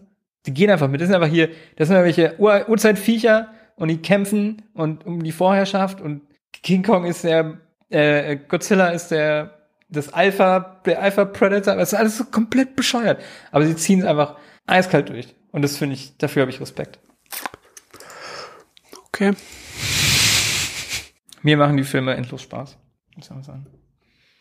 Und diese roten, wie gesagt, die Rodan-Szene finde ich aber, die finde ich mega. Aber das Schlimmste, wirklich, was mich richtig, was mir wirklich ein Dorn im Auge ist in so einem Film, Mhm. also in dem Film, ist dieser eine Charakter von den Wissenschaftlern mit der Brille, der ältere Herr mit den weißen Haaren und der Brille, die die ganze Oh Zeit mein der Gott, nur da hat der ist, mich irgendwelche, genervt. Alter, wer, was haben, was, was, was haben sie sich dabei gedacht, Alter? Das Hast du schon mal was von Comic Relief gehört, man? Nee, das ist kein Comic, das ist einfach nur nervigste Dummscheiß-Charakter aller Zeiten, ey. Ja. Holy fuck. Hasse ich diesen Typen. Ich mochte, ich mochte, also ich mag den Typen an sich. Der war witzig in ähm, dem anderen Film, wo er dieselbe Rolle hat. Äh, wie hieß er? Dieser Horrorfilm, der so geil ist von äh, Joss Whedon. Füge Titel hier ein. Ähm, Cabin in the Woods. ah, stimmt. Das ist er doch. ah, Stimmt. Ich dachte jetzt bei stimmt, ist dem Horrorfilm und. Joss Whedon wärst du jetzt schon, Ja, warst du schon dabei. Äh, der Meermann. Mensch. Oder? Ähm, ist es doch. Bitte? Der den Meermann hat. Genau, der mit, das mit dem Meermann, ja, genau. Ja. Das ist so ein me? guter Film. So ein guter Film. Kevin Woods, so ein guter Film. Ähm, ja, aber ich möchte gerne, ich mache eine Petition, Netflix, bitte packt King of Monsters eine Version, den Ben Cut, ohne diese Person. Schneidet ihn raus, packt ihn auf Netflix. Weißt du, wie der Arthur Cut aussehen will? King of Der geht, glaube ich, Titel, keine fünf Minuten. Credits. Und so ich, wahrscheinlich sieht man Godzilla nicht einmal. Ich würde dann nur die ganz schlimmen Szenen aneinander streiten. Oh Mann, und die mit Atlantis und so dann noch. Ah, Ich find's geil. Ich, ich, ehrlich gesagt, irgendwann äh, war ich mental einfach draußen. Ich habe das mit Atlantis nicht Ben mitbekommen, aber es überrascht mich überhaupt nicht. Das ist gar nicht Ben Watanabe. Wie hieß er denn nochmal? Das ist der andere. Was? Wer ist denn der Schauspieler? der Schauspieler nochmal. Welcher? Ja, der King Kong, äh, der King Kong, sag ich ganz los mit mir. Der Godzilla rettet in Atlantis. Ähm, ach so, das war in Dass Atlantis. ich das sage. Ja, dass ich das sage. Das hab, den Zusammenhang habe ich überhaupt nicht. Das Äh, Ken, Ken Watanabe. Ken Watanabe, ich habe gerade Ben Watanabe gesagt. Das war auch so, hier, wir müssen, ich, wir müssen die Atombombe vor Godzilla zünden. Ich mache es per Hand. Aber das muss, doch ich Soll ich sagen? Ich habe keinen Bock mehr in diesem Film zu sein. Eben, ich wollte gerade sagen, ich wette, Ben Watanabe hatte keinen Bock. Ich sag schon wieder Ben. Ken Ja. Watanabe hatte keinen Bock mehr, in diesem Film mitzuspielen. Weil alles, was er gemacht hat, ist One-Liner in die Kamera zu sagen. Und seine, Wir brauchen einen japanischen Mann, der einmal Godzilla ja, sagt. der einmal, nein, der einmal im guckt. Film Gojira sagt. Der einmal im Film Gojira sagt. Ja. und irgendwelche One-Liner raushaut, die irgendwelche schwer, schweren One-Liner dabei in die Kamera guckt und seine Augen Ja, an der, oder an der. Kamera vorbei. So. Ja, und so an der Kamera, Auf den Horizont. auf den Horizont an der Kamera vorbei, die Augen so zusammenkneift und sagt, let them fight. Oder sowas. Ja. Irgendwas. Ja. Aber es ist wirklich gerade im ersten Dem Film. Kiss. In dem ersten Film muss man achten, in jeder Szene, in der Ken Watanabe drin ist, macht er das. In jeder Szene. Guckt in der Kamera vorbei, macht, kneift seine Augen zusammen und sagt irgendwas. Das ist alles, wofür er da ist in dem ersten Teil. Es ist so witzig, wenn du darauf achtest. Wirklich. Es ist jede Szene, wo er drin ist. das ist Ja. so geil. Das Kannst ist halt Trinkspiel sein, machen. sein, ähm, na, Das, that's a thing. sein, sein USP in Filmen. Schön. ja, also, und äh, Shin Godzilla auf Deutsch schwierig, finde ich. Die deutsche Synchro müsste ich, die habe ich, mit der habe ich noch gar nicht geguckt. Also äh, gar nicht wegen den Stimmen, sondern einfach, weil die das versuchen, an die Lippen so synchron zu machen. Und, und dieser, dieser Sprachrhythmus auf Japanisch halt einfach nicht, nicht passt mit dem, wie du auf Deutsch sprechen würdest, machen die immer so merkwürdige Pausen. Ah, okay. Oh je. Ja. Also das ist ein bisschen, äh, das holt einen ein bisschen raus, finde ich. Ich habe nur so eine Szene mir dann nochmal angeguckt auf Deutsch, aber ja, ich habe mir, den, den, den gibt's zwar auf Amazon, aber halt nur auf Deutsch. Andererseits, wenn man keinen Bock hat, zwei Stunden lang zu lesen, sollte man ihn vielleicht auf Deutsch gucken. Ja, da ist schon sehr, sehr wirst- schnell. Sehr man, man, muss, man muss wirklich nur lesen, die ganze da Zeit. muss man, da kann man nicht mal kurz aufs Handy gucken. es gibt vielleicht irgendwie so zwei, drei Momente, wo man kurz äh, sich Godzilla angucken kann, wie er gerade was Cooles macht. Und äh, ja. Ich hoffe, wenn wir jetzt schon Godzilla vs. King Kong kriegen und wahrscheinlich Mecha Godzilla in den neuen Monsterverse-Film. Mhm. Nächster Film, bitte Godzillas Baby. Oh ja. Son of Godzilla, bitte. Bitte, bitte, bitte. Wer weiß, vielleicht kommt das Das hier. so geil. Bitte, bitte, bitte. Der auch die ganze Zeit nur rumläuft. Und auf die Schnauze kriegt. Wie den alten Filmen. Bitte, bitte. Ja. Und dann auch wieder mit so, einem- so einem kleinen Jungen, der die ganze Zeit mit, mit äh, sich Na, die haben ja jetzt- Sohn anfreundet. Ja, ja. Gibt's da nicht, warte mal, es gibt nicht einen Film, wo, wo sie ihm das Fahrrad klauen und dann kommt der Son of Godzilla und verprügelt die? Ähm, klingt plausibel auf jeden. Fall. Na gut. Ja, das, Das das, wär's dir? von mir, ja. Äh, nee, doch, eine Sache habe ich noch. Ich habe ähm, äh, das neue Mario-Spiel gespielt. Bowser's Fury. Ach ja. Und? Das ist super. du Nintendo-Fanboy, du. Also, wenn man, wenn man Bock hat, irgendwie, wenn Mario Odyssey nicht genug war, äh, Bowser's Fury ist im Prinzip nur eine Demo für das nächste große Mario-Spiel. Okay. Ähm, das Aber hat ist ein super geiles Konzept. Du hast ein Level, was einfach riesig ist, und du gehst halt so nahtlos. Also im Prinzip ist es so wie bei Mario 64 das Schloss, nur dass du ohne, ohne irgendeine Ladezeit im Prinzip in die Ah. Bilder eintauchen kannst. Also das ist dann halt, die ganzen Levels sind einfach alle da und du kannst da äh, rein und raus, wie du Bock hast und da deine kleinen äh, Missionen drin machen. und dann kommt Bowser als Und Godzilla. Bowser kommt, äh, alle fünf Minuten kommt Bowser als Godzilla und dann kannst du gegen ihn kämpfen oder du wartest kurz ab. Und ja. wie viel, wie viel Stunden würdest du sagen, ist das Zusatz? Du kannst Content? das, glaube ich, in einem Sitting schaffen. Ähm, Habe ich aber nicht. Also Was? ich würde sagen, ein- das Ein Morning Shitting Sitting? Was drei. Was, was? was, für, was für eine Zeitspanne reden wir? Was ist hier, was ist Ich würde sagen, es sind drei, drei bis acht Stunden. Das ist für dich ein Sitting. Ja, Okay. je Wir nachdem. reden wie- jetzt Zeitangaben nur noch in Sittings. Ja, Ein halbes Sitting. ich wollte, ich wollte auch mal äh, einen Anglizismus reinwerfen. ähm, ja, kann ich, kann ich nur empfehlen. Und äh, da dran hängt halt dann noch äh, das andere Mario-Spiel und das ist auch super. Also äh, 3D World ist äh, eins meiner Lieblings-Mario-Spiele, würde ich sagen.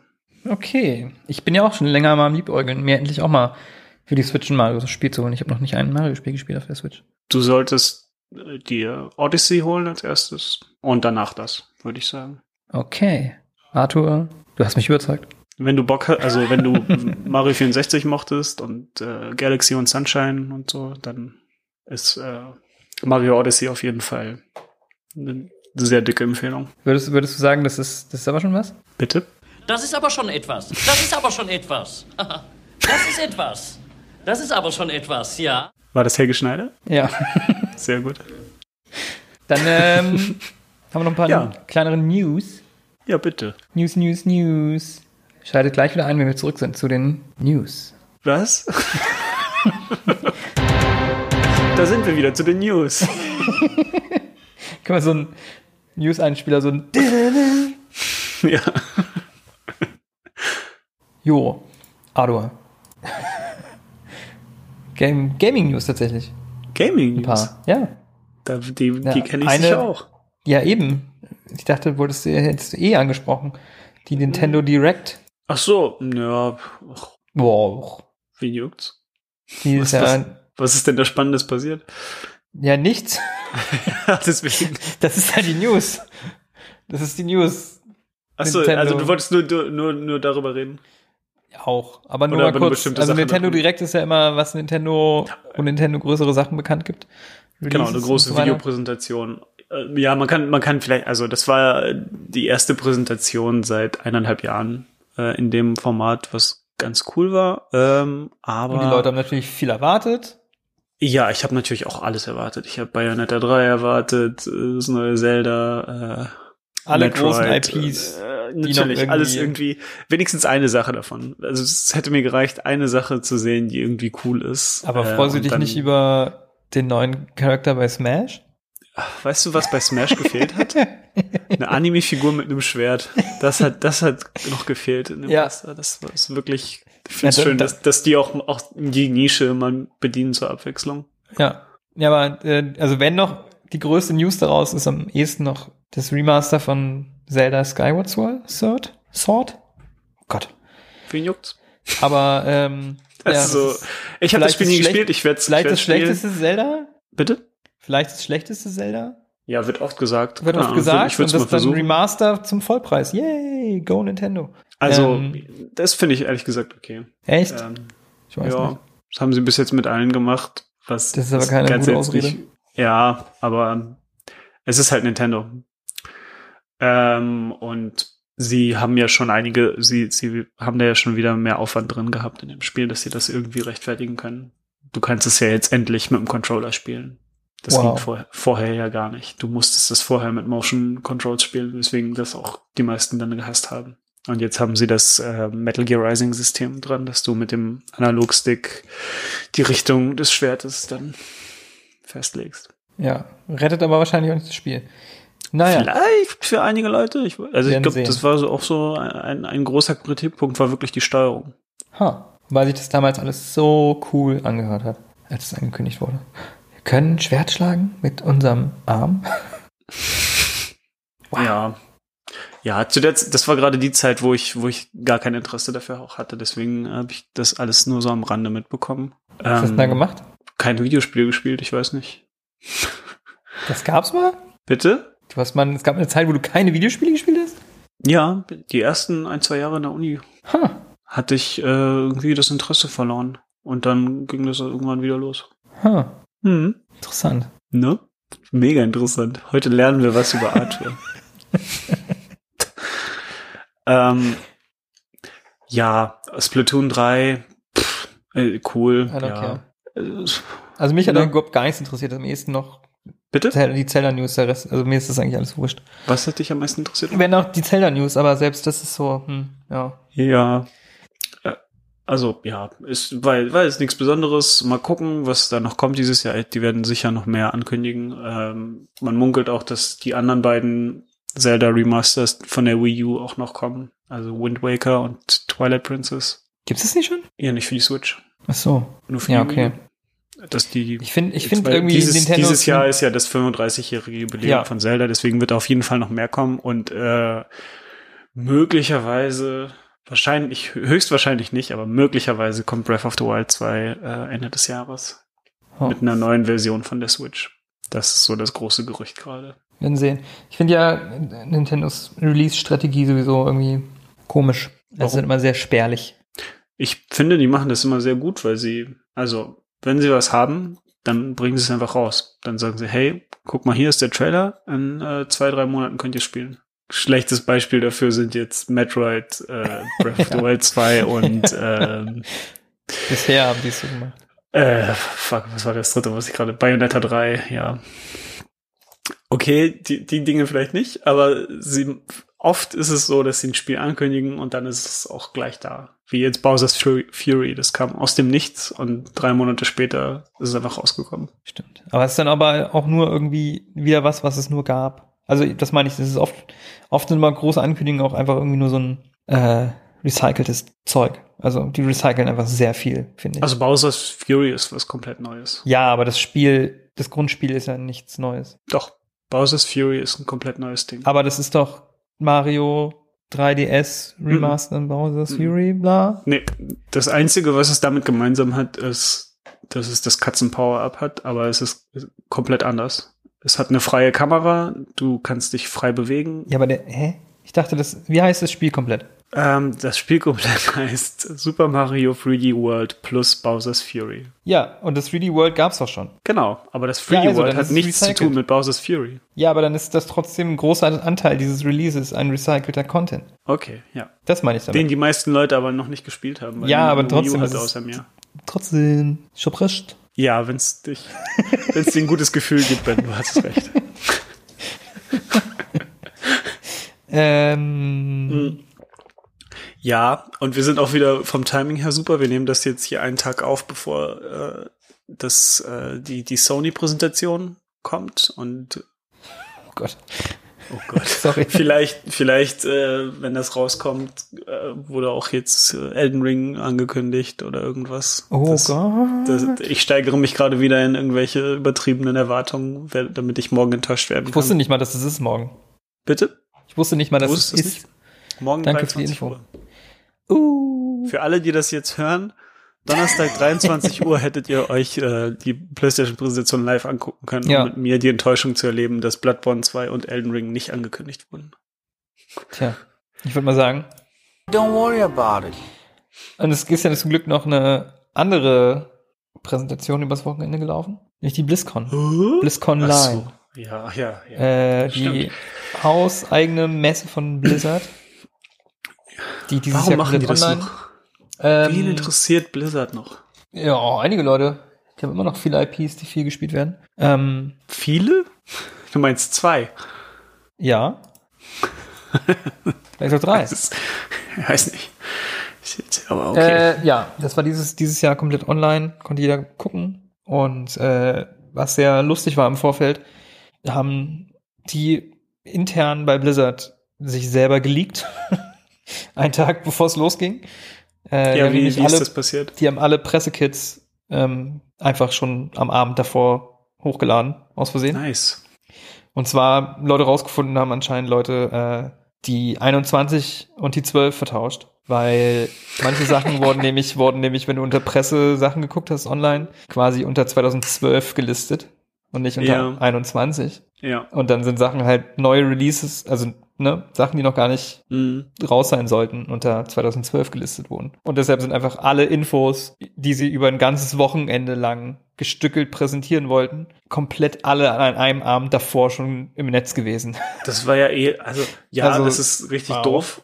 Erstmal äh, kann eigentlich nicht sein, aber natürlich passiert das immer wieder. Aber da war ja eh kaum was, was spannend war. Das Einzige, was irgendwie interessant ist, ist, dass die Diablo 2 äh, ein Remake machen. Genau. Ein Rem Remaster, aber Genau, alles also andere die haben jetzt auch nicht so viel- relativ egal. Ja, die haben nicht so viel, ähm, so Wie super immer. viele Sachen äh, präsentiert, aber ich sag mal, für Dinge, die momentan laufen, natürlich wieder Updates. Und für Diablo 4 haben sie ein bisschen was präsentiert. Ja, das nervt mich. Ich muss sagen, was sie bisher Und präsentiert glaub, haben. Diablo 4 werden wir, werden wir wahrscheinlich erst in drei Jahren spielen. Mich nervt, Möglich. dass die das jetzt die ganze Zeit schon alles zeigen. Who knows? Die, die zeigen halt, es ist halt eine hauseigene Messe, da zeigen sie halt auch Detailsachen, ne? Wie Ja. sich was weiterentwickelt hat. Aber ich sag, muss sagen, was sie bisher gezeigt haben, sieht eigentlich sehr gut aus, muss ich sagen. Das sieht sehr gut aus, ja, finde ich auch. Ähm, Aber ich bin ähm, sehr gespannt. Ich will mich da nicht reinsteigern, wenn ich. Nee, mache ich auch nicht, überhaupt Das nicht. vergesse ich noch dreimal, bis das rauskommt. Ja, ja, definitiv. Diablo Ähm, 2 sieht aber sehr gut aus. Diablo Das, 2 sieht äh, sehr gut aus.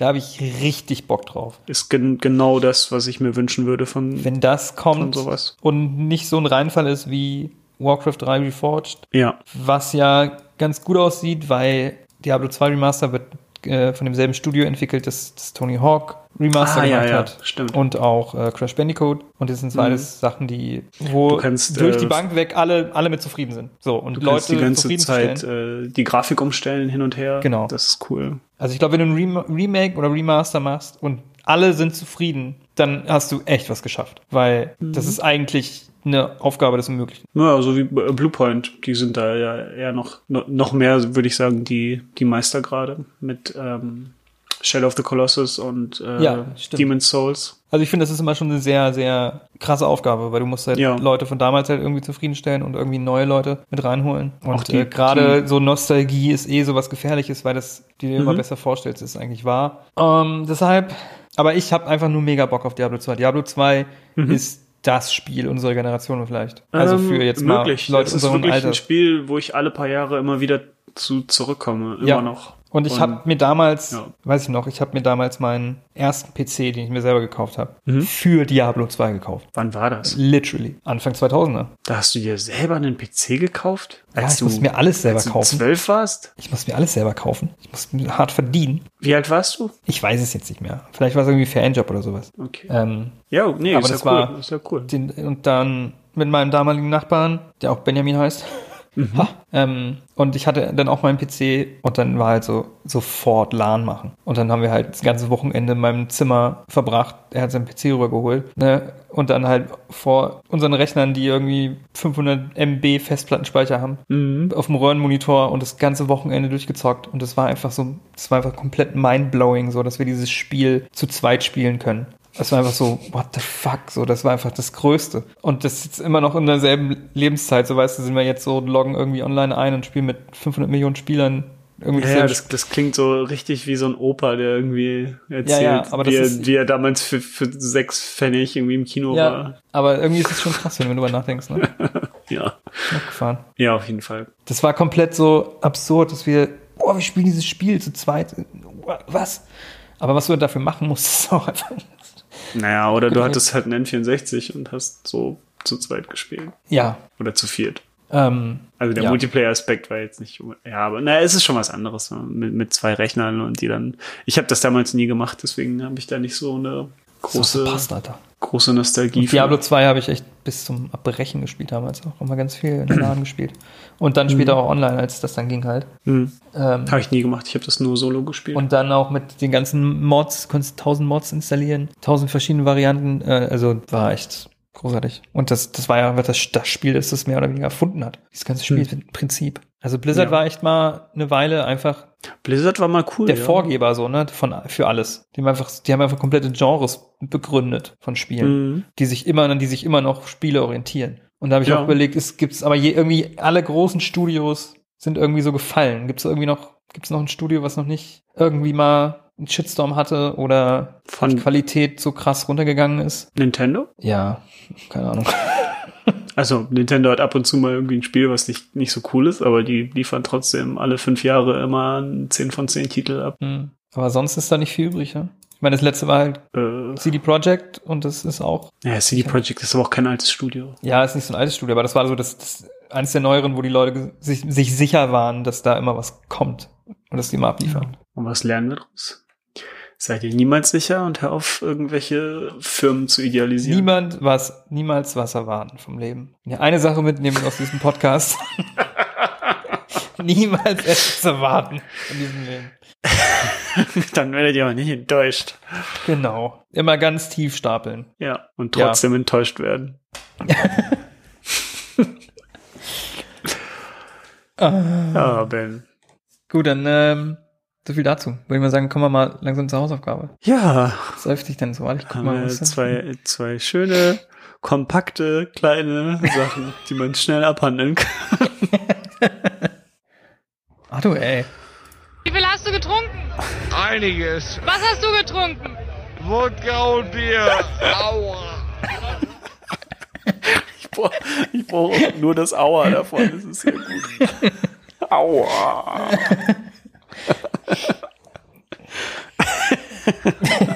Einiges. Ja, okay. Genug, genug gelacht, jetzt wird's, jetzt wird's ernst. Jetzt wird's ernst.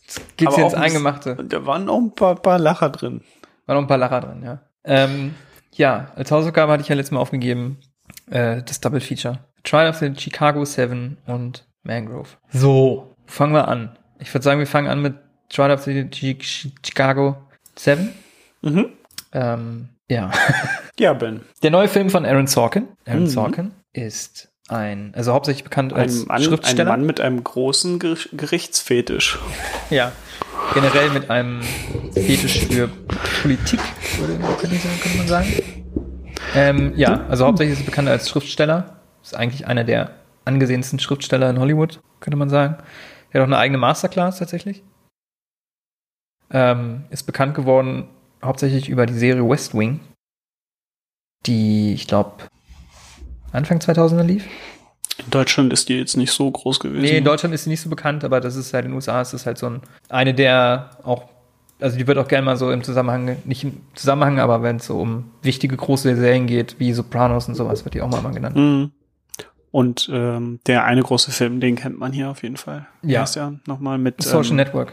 Den hat er geschrieben? Den hat er geschrieben, ne? Ah, nee, den meinte ich nicht. Ich meine den mit Jack Nicholson und Tom Cruise. Äh, eine Frage der Ehre? Eine Frage der Ehre. Eine Frage der Ehre. Ähm, ja, aber der hat auch angefangen, jetzt selber Filme zu drehen. Äh, sein, letzt, sein erster Film war Molly's Game, der vor ein paar Jahren kam. Der war ganz okay, aber auch nicht super gut. Mhm. Ähm, und das ist jetzt sein zweiter. Und darum geht es um die, ja, um das Gerichtsverfahren der Chicago Seven. Und da, muss kurz das Jahr nochmal finden. 1969, 69, glaube ich. 68. Okay. Ich glaube, das Verfahren war 69. Ja, das Verfahren war 69. Äh, der Vorfall hat sich 68 ereignet und zwar sollte da die demokratische Convention in Chicago oder sollte, sie ist, hat da stattgefunden. Und ja, den 60er war natürlich eine Sache ganz wichtig, Vietnamkrieg. Und ganz viele Leute fanden das nicht so toll. Deshalb sind verschiedene Parteien, äh, haben sich aufgemacht nach Chicago, um da zu protestieren gegen den Vietnamkrieg. Und wollten das alles eigentlich friedlich machen, aber die Polizei hat verhindert, dass sie das direkt auf dem Gelände der Convention machen durften. Deshalb wurden sie in einen Park, ja, durften halt nur das dort machen, aber eigentlich auch nicht so wirklich. Es ist auf jeden Fall dazu gekommen, dass ähm, die Protestler mit den Polizisten aufeinander geclasht sind. Und da gab es Ausschreitungen und Gewalt und Verletzte. Und am Ende wurden sieben Menschen vor Gericht geschleppt, um das Ganze zu klären. Acht Darum geht's in diesem Fall. Genau, eigentlich acht Menschen, aber warum es dann doch nur sieben waren, da kommen wir noch zu. Und äh, genau, darum handelt der Film. Und äh, ist auf jeden Fall ein krasser All-Star-Cast, das kann man auf jeden Fall sagen. Oder ist auf jeden Fall eine Sache, die man hervorheben kann bei dem Film. Ähm, wir haben äh, Eddie Redmayne ist dabei und Sacha Baron Cohen, jo äh, Joseph Gordon-Levitt und einige andere. Wer ist noch dabei? Ja, so. ja, Die auch. Ja, die auch. Ja, der Film hatte Schauspieler und äh, eine Und Geschichte. Mann! Äh, Wie, wie äh, der, der Richter, wer war das nochmal? Woher kenne ich den? Äh, Frank, Frank, Frank Lagnella. Oh Gott, wie wird das ausgesprochen? Ausgesprochen, what the fuck? Den kennt man aus tausend Dingen, Alter. Der ist ein Veteran. Ja, ja, ich weiß, ich, ich, ich kenne ihn, aber mir fällt gerade kein Film ein mit ihm. Warte, woher kennt man ihn am ehesten? Oh, er ist Skeletor. Er ist Skeletor in He-Man. Ja, ja, darauf wollte ich noch, darauf wollte ich eigentlich noch ansprechen später. Ja, das ist so, das ist so ein Typ, der, der in tausend Filmen dabei ist und wenn man ihn sieht, sagt man, ach der, woher kenne ich den? Keine Ahnung. Ja, und dann hält man den Film an und guckt erstmal bei einem DP für eine halbe Stunde und den Film guckt nicht den Film weiter. Ja. Genau. Und äh, ja, es ist einfach ein klassisches, oder was ist klassisches? weiß nicht, ob es dafür eine bestimmte Vorlage gibt. Aber ja, ein Gerichtsdrama am Ende. Und Mhm. basiert eben auf dieser wahren Geschichte. Und ich Grob. finde, grob, ja, manche Sachen werden auch ein bisschen Hollywood-mäßig Also ja, äh, mein, überspielt. das ist so meine Hauptkritik an dem Film, ist, dass der sich viele Freiheiten nimmt und ein bisschen abweicht von dem, was äh, in der Realität passiert ist. Ja, also der Film wirkt schon sehr Hollywood-esque, so. Ja. So ein bisschen auch so 90er-mäßig, sehr theatralisch, könnte man sagen. Hm. Und ich finde, man merkt auf jeden Fall, dass es ein Aaron Sorkin-Film ist. Wenn man ein paar Filme von dem kennt, die er geschrieben hat, merkt man. Also ich finde, niemand anders hätte den Film so machen können. In jedem, in der Hand eines, jedes anderen Regisseurs wäre das ein komplett anderer Film wahrscheinlich. Weil gerade durch Ja. die Dialoge ist es halt sehr, sehr, der Film geht super schnell vorbei, obwohl das halt ein Gerichtsdrama ist, finde ich. Weil das, die Dialoge sind halt super zackig und schnell und Mhm. es springt die ganze Zeit hin und her, Ortswechsel, Zeitsprünge. So, jemand fängt einen Satz an und macht ein- eine andere Person redet den Satz zu Ende, aber man ist schon an einer anderen Stelle in der Geschichte oder sowas. Man ist auch super schnell drin. Genau. Also ma- ich glaube, innerhalb von 20 Minuten ist man so nicht mal, ist man in, in dem Prozess. Ja, Und, ja. und es geht direkt los. Ähm, was ganz cool ist, also der Prozess ist oder auch das, was das Spannendste ist an, an, an dem Film.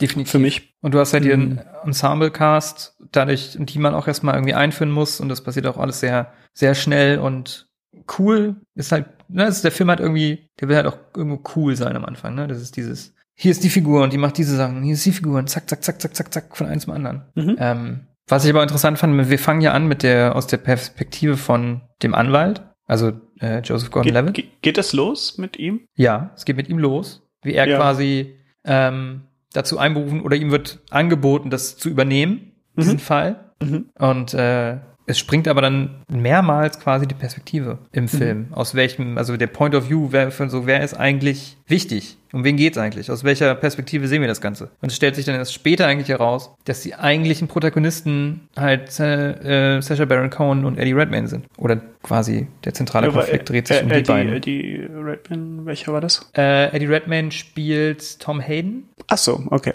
und Sacha Baron Cohen spielt Ja, ja, das, das ist mir klar. Abby Aber na, ja, den anderen vielleicht nicht.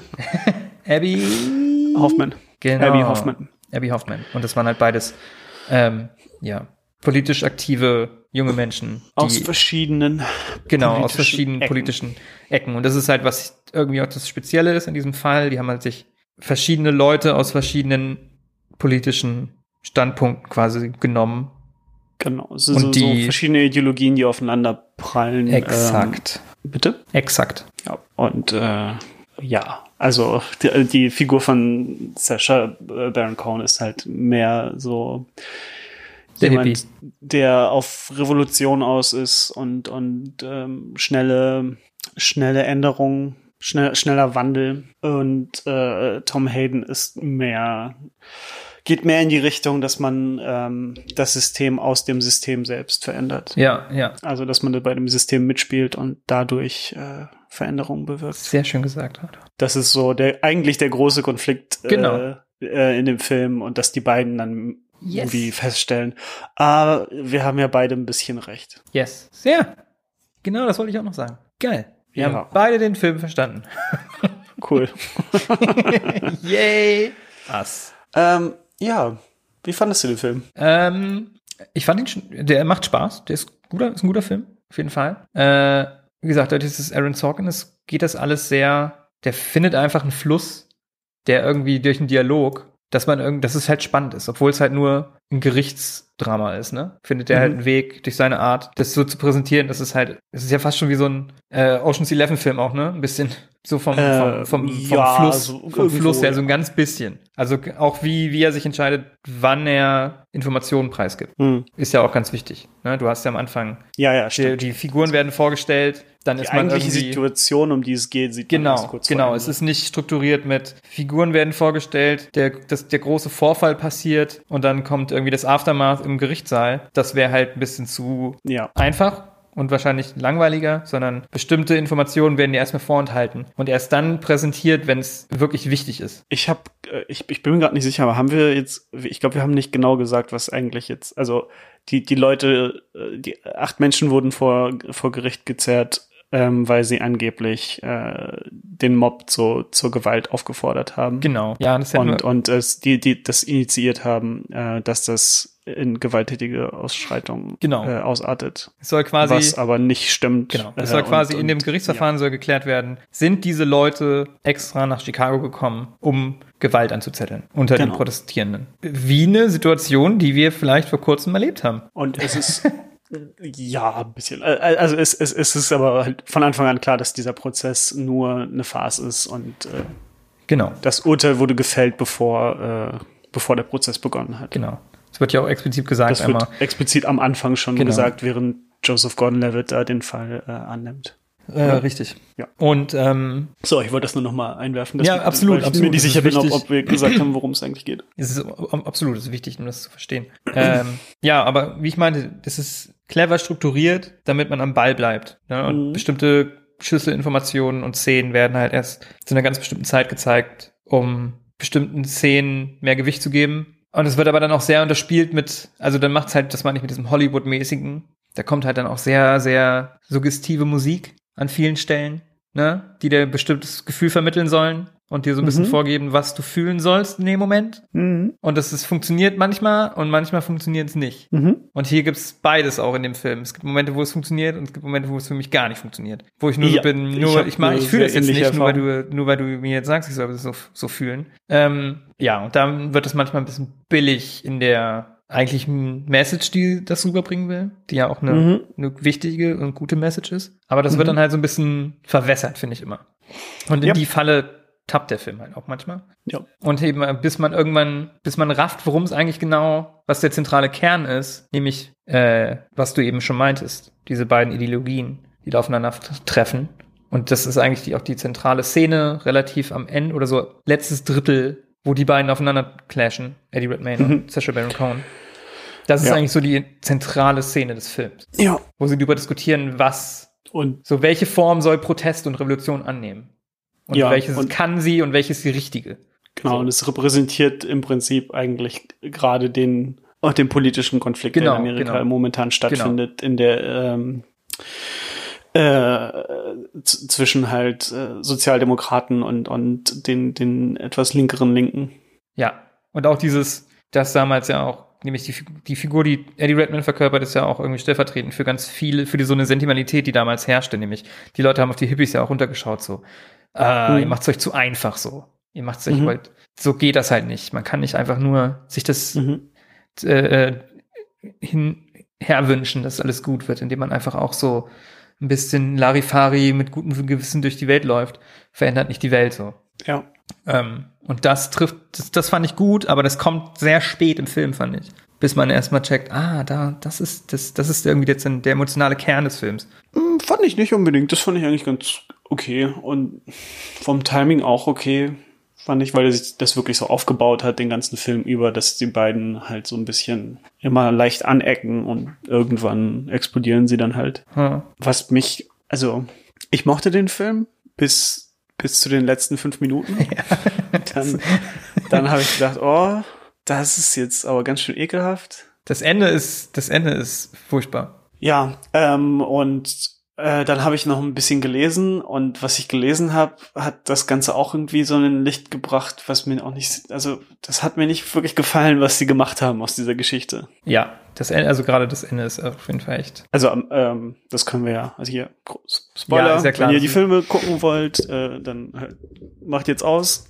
Äh, am, am Ende werden die halt äh, schuldig gesprochen, ähm, sieben von den acht. Und ähm, man gibt ihnen das letzte Wort. Und äh, der Tom Hayden nimmt dann äh, das Notizbuch von einem der Mitangeklagten, wo er alle Namen der toten Soldaten aufgeschrieben hat, also alle, aller Soldaten aufgeschrieben hat, die gestorben sind, seitdem der Prozess begonnen hat in Vietnam. Und dann fängt er an, die Namen vorzulesen. Und ich, der Film stellt das so dar, als müsste das Gericht ihn aussprechen lassen.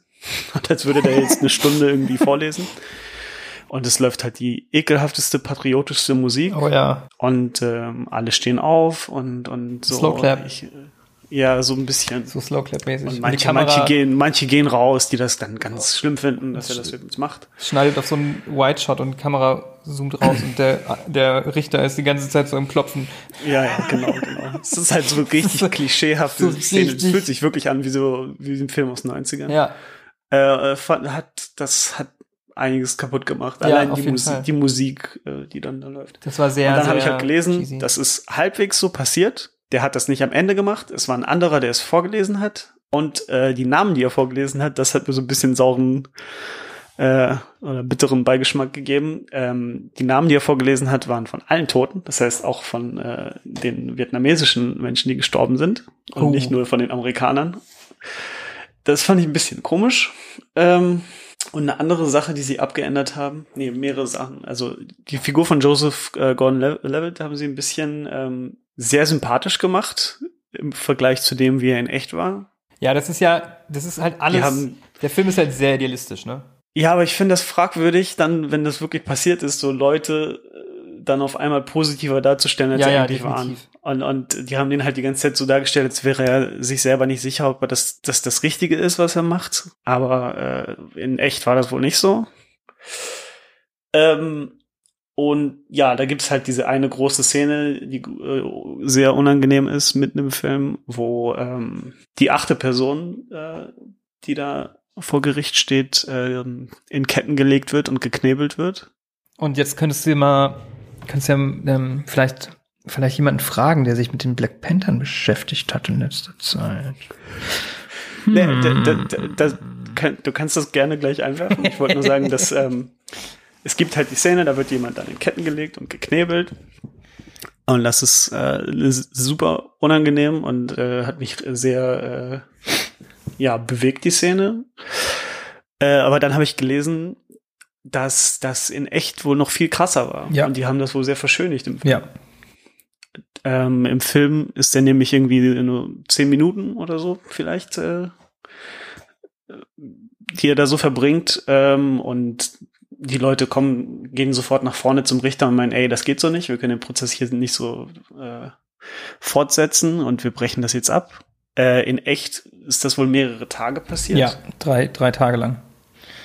bis da irgendwer mal gesagt hat, hey Leute, ähm, das ist hier nicht okay. Ja, weiß ich nicht. Ja, ich kann, da ein bisschen Kontext Dann geben. bitte, bitte, ja. Ähm, genau, der Besagte war nämlich Bobby Seale, das ist einer der Mitbegründer der Black Panther gewesen. Ähm, und der wurde für diese National, Con- also die, die Democratic Convention, wurde er eingeladen von den äh, Leuten, die da protestieren wollen, um eine Rede zu halten. Ähm, und der ist dann hingeflogen und hat eine Rede gehalten und war irgendwie nur insgesamt vier Stunden oder so überhaupt in Chicago. Und äh, ja, die Ankläger haben das halt, wussten, dass er da war und haben ihn dann, oder ich, ich glaube, er wurde sogar noch festgenommen an dem Tag. Ich weiß gar nicht mehr. Auf jeden Fall war er wohl nur vier Stunden da und hatte eigentlich überhaupt nichts damit zu tun mit dem mit der ganzen Sache. Ja, er stand War auch gar nicht mehr- Gericht, weil war er, gar nicht mehr, er, genau. Äh, die Black Panther mit anführt. Genau. Das sollte einfach nur, damit es irgendwie noch ein Geschmäckle mehr hat. Äh, Genau. Und Wie er selber sagt, er ist nur da, damit äh, das Ganze unheimlicher aussieht, weil ein schwarzer Mann Genau. da, dabei ist. Genau. Der war auch gar nicht mehr im Park, als quasi die ganzen Unruhen losgingen. Ähm, der hatte damit also gar nichts zu tun. Und das, die Sache war, dass er im Gericht, also der hatte gebeten, dass der Prozess verschoben wird, weil sein Anwalt im Krankenhaus war. Also genau, der, der Prozess fand äh, Monate statt, ohne, ohne dass er äh, einen Anwalt hatte. Genau. Was eigentlich wollte nicht sich, legal ist. Genau. Und er wollte sich selbst repräsentieren, was auch sein Recht ist, was jeder machen darf. Jeder da hat das Recht, sich selbst zu äh, Verteidigung. verteidigen, Dankeschön. Ähm, und der Richter hat ihm das halt einfach verwehrt, was einfach ein komplettes Unding ist. Mhm. Ähm, und er hat halt so lange protestiert und hat ihn auch richtig, hat ihn auch beleidigt, den Richter. Gibt's auch äh, Aufnahmen von, noch Audioaufnahmen. Und dann hat er halt gesagt, dann wird er halt jetzt hier gefesselt und geknebelt. Das ging drei Tage lang. Gibt's aber auch Aufnahmen, obwohl er geknebelt war und sein Mund und alles, hat er immer noch Laute von sich gegeben und laut, laut protestiert. Er hat also drei Tage immer noch Stress gemacht im, in dem Großartig. Gerichtssaal. Ja, da gibt's auch äh, Zeichnungen, ganz berühmte Zeichnungen von, weißt du, so Gerichtssaal-Skizzen äh, Skizzen von ihm, wie er da Mhm. halt saß. Ähm, und irgendwann haben sie halt dann gesagt, ja, dann hat er als einziger ein Mistrial. Das heißt, er wird dann halt nochmal alleine äh, vor Gericht gestellt. Und er wurde auch freigesprochen. Genau. Und das war halt, ähm, ja, das ging mega krass einfach. Das heißt, sowas hat man halt irgendwie damals noch nie gesehen. Und das war auch, gerade in der Zeit, ging das halt auch mega durch die Medien. Und Ja, interessanterweise. also es ist wirklich äh, fassungslos macht Ja, das. wirklich, das ist, wirklich, äh, wirklich. Un Dass er unglaublich. drei Tage lang gefesselt im Gerichtssaal saß. What the fuck einfach. Das ist echt krass. Und Ähm, geknebelt. also. Ja, und geknebelt. Und interessanterweise ist, ähm, sieht man ja da eben auch Fred Hampton, der ihm immer mal auch mal äh, zur Seite steht im Gerichtssaal, Mhm.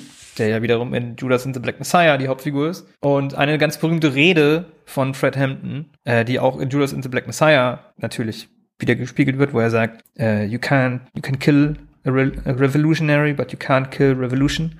Ähm, die hat er, das war eine Rede, die er in direkten Response zu diesem Vorfall hatte mit Bobby Seale im Gerichtssaal. Mhm. Ja, da standen sie nämlich vor dem Gerichtssaal, vor dem Gerichtsgebäude und haben da protestiert und da hat er eine Rede gehalten. Also quasi eine Ja. der berühmtesten Reden war direkt ver verknüpft mit dieser Geschichte in dem, was da passiert ist im Ge- Gerichtssaal. Hm. Und da war ich dann auch im, als ich das alles gesehen in meinem Kopf war ich dann so, it's all connected. Mhm. Äh, ja, und das ist schon echt, echt crazy, Alter. Und dann halt, ja, der ist halt, der ganze Film ist halt sehr idealistisch. So, äh, Eddie Redmaynes Figur ist quasi, kommt, ist es ja, wird er so präsentiert, er kommt zu einer Einsicht und liest dann die, war ja so von wegen, er ist der Einzige, der sich, der nach den Regeln noch spielt. Ja. Und der Richter sagt ihm ja so, das so, also das fand ich auch so einen komischen Dialog, so dieses, ich bin sehr beeindruckt von ihnen, wie sie nach den Regeln, weißt du, so war das ja, dass sie nach den Regeln spielen und mich respektieren. Ja, ja, ja, Das war so schon genau. sehr so, hä? What? Wo, wo ich auch gerne wüsste, war das wirklich so? Ja, ist er ja. wirklich der Einzige, der aufgestanden ist, dann auch Genau. äh, als, als das war also ja er wird so ein bisschen als, ein bisschen als Antagonist mehr oder weniger fast schon so ein bisschen geframed und dann am Ende kommt er aber doch zur Vernunft und liest halt die Namen vor und es ist sein heroischer Akt und alle feiern es und wow Ja. und auch der Anwalt, der war halt in echt nicht so. so genau und der Anwalt macht auch irgendwie hat eine Einsicht und stellt sich gegen das Gericht so das ist halt alles sehr sehr eine Du eben romantisierte eine sehr romantisierte idealistische Sicht und das ist halt Mhm. alles Aaron Sorkin also das ist das ist das kommt von niemandem außer dem Schriftsteller ne dem Drehbuchautor Ja, das, das, das gefällt mir halt irgendwie nicht. ja und das ist halt so ein bisschen ja das nimmt dem Ganzen so ein bisschen die Ernsthaftigkeit leider Weil, ja, ich meine, das ist, der Fall ist krass genug und krasser als im Film. ja Äh, und dann finde ich das ein bisschen komisch. ja Unabhängig, Aber- also äh, wenn man das dann aber außen vor lässt, ist der Film an sich trotzdem gut, würde Ja. ich sagen. Ja. Und ich will mal Shoutout an Sacha Baron Cohen, Mhm. der super spielt in dem Film. Fantastisch, ja. Der, also wir, einfach 20, kurz, 20 Jahre älter ist, als Ja. die Figur sein soll, aber können wir kurz drüber reden, wie, was er einfach für ein großartiger Mensch ist? Der, Sacha Baron Cohen? der ist, glaube ich, für Ich glaube, bei den Golden Globes ist er, glaube ich, nominiert für als äh, Regisseur für Borat, als Borat Echt? und für den Film nominiert. Mhm. Das musst du erstmal schaffen. In zwei verschiedenen Rollen nominiert sein, die komplett unterschiedlich sind und für deinen Mhm. eigenen Film. Krass. Das ist schon krass. Äh, anscheinend gab es, was ich, also das können wir, glaube ich, nicht beurteilen, aber anscheinend alle US- oder ja, Englisch, US-englischsprachigen Seiten und Reviewer regen sich irgendwie über die Akzente auf, dass die wohl all over the place sind. Mhm. Das kann ich nicht, Ja, leider das, nicht so da, richtig. da habe ich kein Ohr für. Da können wir, ich auch nicht, da kann ich nicht, kann, kein Schimmer. Ähm, Ähm, ja, er ist ja Brite und er musste die ganze Zeit versuchen, irgendwie einen amerikanischen Akzent äh, zu machen. Und ähm, Abby Hoffman hatte auch so eine. äh, Abby Hoffman klingt sehr anders als. Ja, äh, und das soll wohl gut sein. Also Eddie Film. Redmayne soll es wohl gut gemacht haben, anscheinend, Mhm. mit dem Akzent, aber hm, keine Ahnung. Und äh, ich muss aber leider sagen, immer wieder, ich kann Eddie Redmayne nicht sehen, Alter. Ich weiß gar nicht, woher ich den kenne. Äh, Fantastische Tierwesen zum Beispiel. Nicht gesehen. Oder ja. Stephen Hawking-Film hier, wo er Stephen Hawking Was? spielt. Ah, stimmt, stimmt. Den habe ich auch nicht gesehen, aber ja, okay. Ich kann ihn einfach nicht sehen. Es tut mir leid. Ich, ich erkenne, dass das ein guter Schauspieler ist. Ja, aber das, dann passt er doch auch gut in die Rolle, weil er Ja. soll ja auch nicht der super Das war da war er auch mal gut. Also da, genau, das war eine Rolle, wo ich ihn eh, wo ich eben nicht mit ihm sympathisieren musste, weil der Film das nicht unbedingt wollte. Aber in ganz vielen anderen Filmen, wo man so eine, ist er eigentlich die Hauptfigur, mit der man sympathisieren soll. Und ich kann es aber nicht. Es tut mir leid. Ich möchte Eddie Redmayne die ganze Zeit mal reinhauen. er hat so ein Ja. Backpfeifengesicht. Ich, Ja, leid. so ein bisschen. das es tut mir leid. Ähm, ja. Und äh, ähm, wusstest du, dass der Film irgendwie eine äh, Produktionshölle war äh, für zehn Jahre? what? Nee. Krass. Die, die haben den, der, der Steven Spielberg hätte den eigentlich machen sollen. ah, Irgendwie doch, so das um, die, um gehört. 2007 rum und dann war da gerade aber der, der Streik wohl. Ah.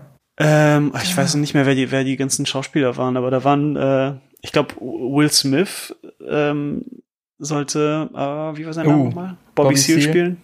Hast du den erkannt? Ja, Ich, ich weiß gerade nicht mehr, wer noch war, aber da waren noch so große Namen. Ich glaube, Ben Stiller war irgendwie mit dabei.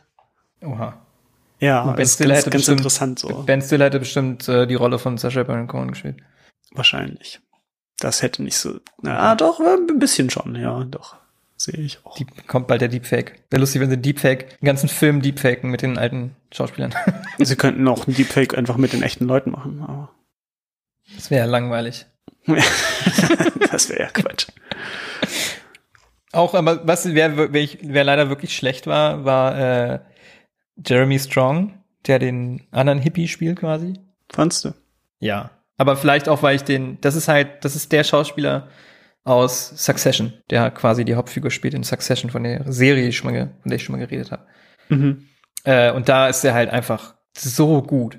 Und vielleicht ist das jetzt einfach so ein. Und da spielt er halt eine ganz andere Figur. Vielleicht ist es einfach, bin ich davor bestraft, dass ich das nicht ausblenden konnte. Aber ich dachte, was macht der da? Was macht der da? Ja, ist mir jetzt nicht negativ aufgefallen. Also der, äh, ich fand den Richter auch äh, super. Das war echt. Äh, Der ist auch so direkt, direkt von Anfang an bist du nur so, Alter, du, du bist so scheiße bist du. Das ist so. So hassend, so schön Das habe ich nur gelesen, dass der Schauspieler auch meinte, dass er, dass eine seiner allerliebsten Rollen war bis jetzt, weil es wirklich jemand war, der keinerlei positiven Charaktereigenschaften besitzt. Ja. Und dass ihm das super Spaß gemacht hat, jemanden zu spielen, der einfach nur äh, komplett unsympathisch ist in allem, was er macht. Und er meinte nämlich, dass die einzige, der das einzige Mal, wo er auch so ein Gefühl hatte, war, als er Skeletor gespielt hat. Skeletor, Alter. Tja, He-Man kommt auch bald, ne? Klar, warum nicht? Warum nicht? Alles kommt wieder. Ja, gut. Ja, das Chicago war Seven. The Trial of the Chicago Seven. Netflix kann man machen. Netflix kann man machen. Übrigens aber eine coole Aktion gewesen, fand ich. Am Wochenende haben die den Film ja kostenlos auf YouTube gestellt. Äh, du kannst den Film einfach auf, überall auf der ganzen Welt kostenlos auf YouTube gucken. Das ist Ich glaube cool. für 48 Stunden oder so. Hm. Ähm, fand ich eine coole Sache. Ja. Also es ist allein cool, einfach sich mal damit zu beschäftigen. Ich kannte diesen Fall überhaupt nicht. Und äh, Ja. Ist, Und ist auch eine, äh, ist auch eine aktuelle, wichtig, irgendwie trotzdem immer noch natürlich aktuell. So. Auch solche Sachen, Mhm. wo es ein alter Fall ist. Und ich glaube, das kann man über, über diese drei Filme sagen, die jetzt hier so zusammenhängen, diese Folge. Die Mhm. sind alle immer noch hochaktuell, obwohl das alles vergangene Fälle sind. Ja. I don't understand the ransom. You mean to, to take to rip the, rip off this city for a hundred grand? Yeah. It, it's a it's a groovy thing to do. what are you kidding? What are they going to do with it anyway? Would you have done it? What? Would you have taken $100,000 to call everything off? I would have taken a hundred thousand dollars as to calling it off. well, Well, how much is it worth to you to call it off? call off A what? million? Would you have done it for a million? Revolution? Yeah. What's your price? My life. Und äh, ja, dann lass uns doch mal zum Mangrove übergehen. Ja. Ähm, ja. Hat mich sehr überrascht, dass Mangrove im selben Jahr spielt. Ja, das spielen alle, spielen fast alle in denselben Jahren, die Filme. Hm. Das ist echt crazy. Also ich glaube, Ende 60er, Anfang 70er war einfach eine sehr krasse, krasse Zeit von krassem Umschwung. Ja. So, deshalb gibt's da viel, und auch diese ganzen True Crime, da kommen auch wieder voll hier, die Circle schließt sich, Alter. Ganzen True Crime Sachen von den großen, das ist auch ganz viel, was in den 70ern und so verortet ist. Ich finde krass, dass man darüber so nicht wirklich was gelernt hat in der Schule, oder? Ach, da gibt's so viel. Es gibt so viele krasse Dinge, von denen wir nichts gelernt haben in der Schule. Das überrascht mich immer wieder. Und Scheiß. Ähm, ja, ja, Mangrove. Mangrove ist der erste Film einer Filmreihe, die heißt Small X von Steve McQueen und läuft auf Amazon Prime. Und in Small X geht es um die West Indian Community in London. Und äh, im Speziellen geht es hier um ein Restaurant, das Mangrove heißt. Und das immer und immer wieder von der örtlichen Polizei ähm, harassed wird. Ähm, immer wieder, ja, lasst du schon wieder, weil ich harassed gesagt habe? Ja. Belästigt wird von der Polizei und äh, die immer wieder auftauchen und da Leute festnehmen ähm, und den also einfach keine Bohnen und Würstchen anbieten. ja und den einfach Stress machen und es ist einfach es ist glasklar, dass das rassistisch motiviert ist und äh, die schließen sich dann auch zusammen, um dagegen zu protestieren gegen die Poliz äh, Polizeigewalt und gegen die Ungerechtigkeit, gegen die die gegen sie ja gezeigt wird. Oh Gott, stattfindet. Stattfindet. Dankeschön. Es ist denn schon wieder los. Es wird spät.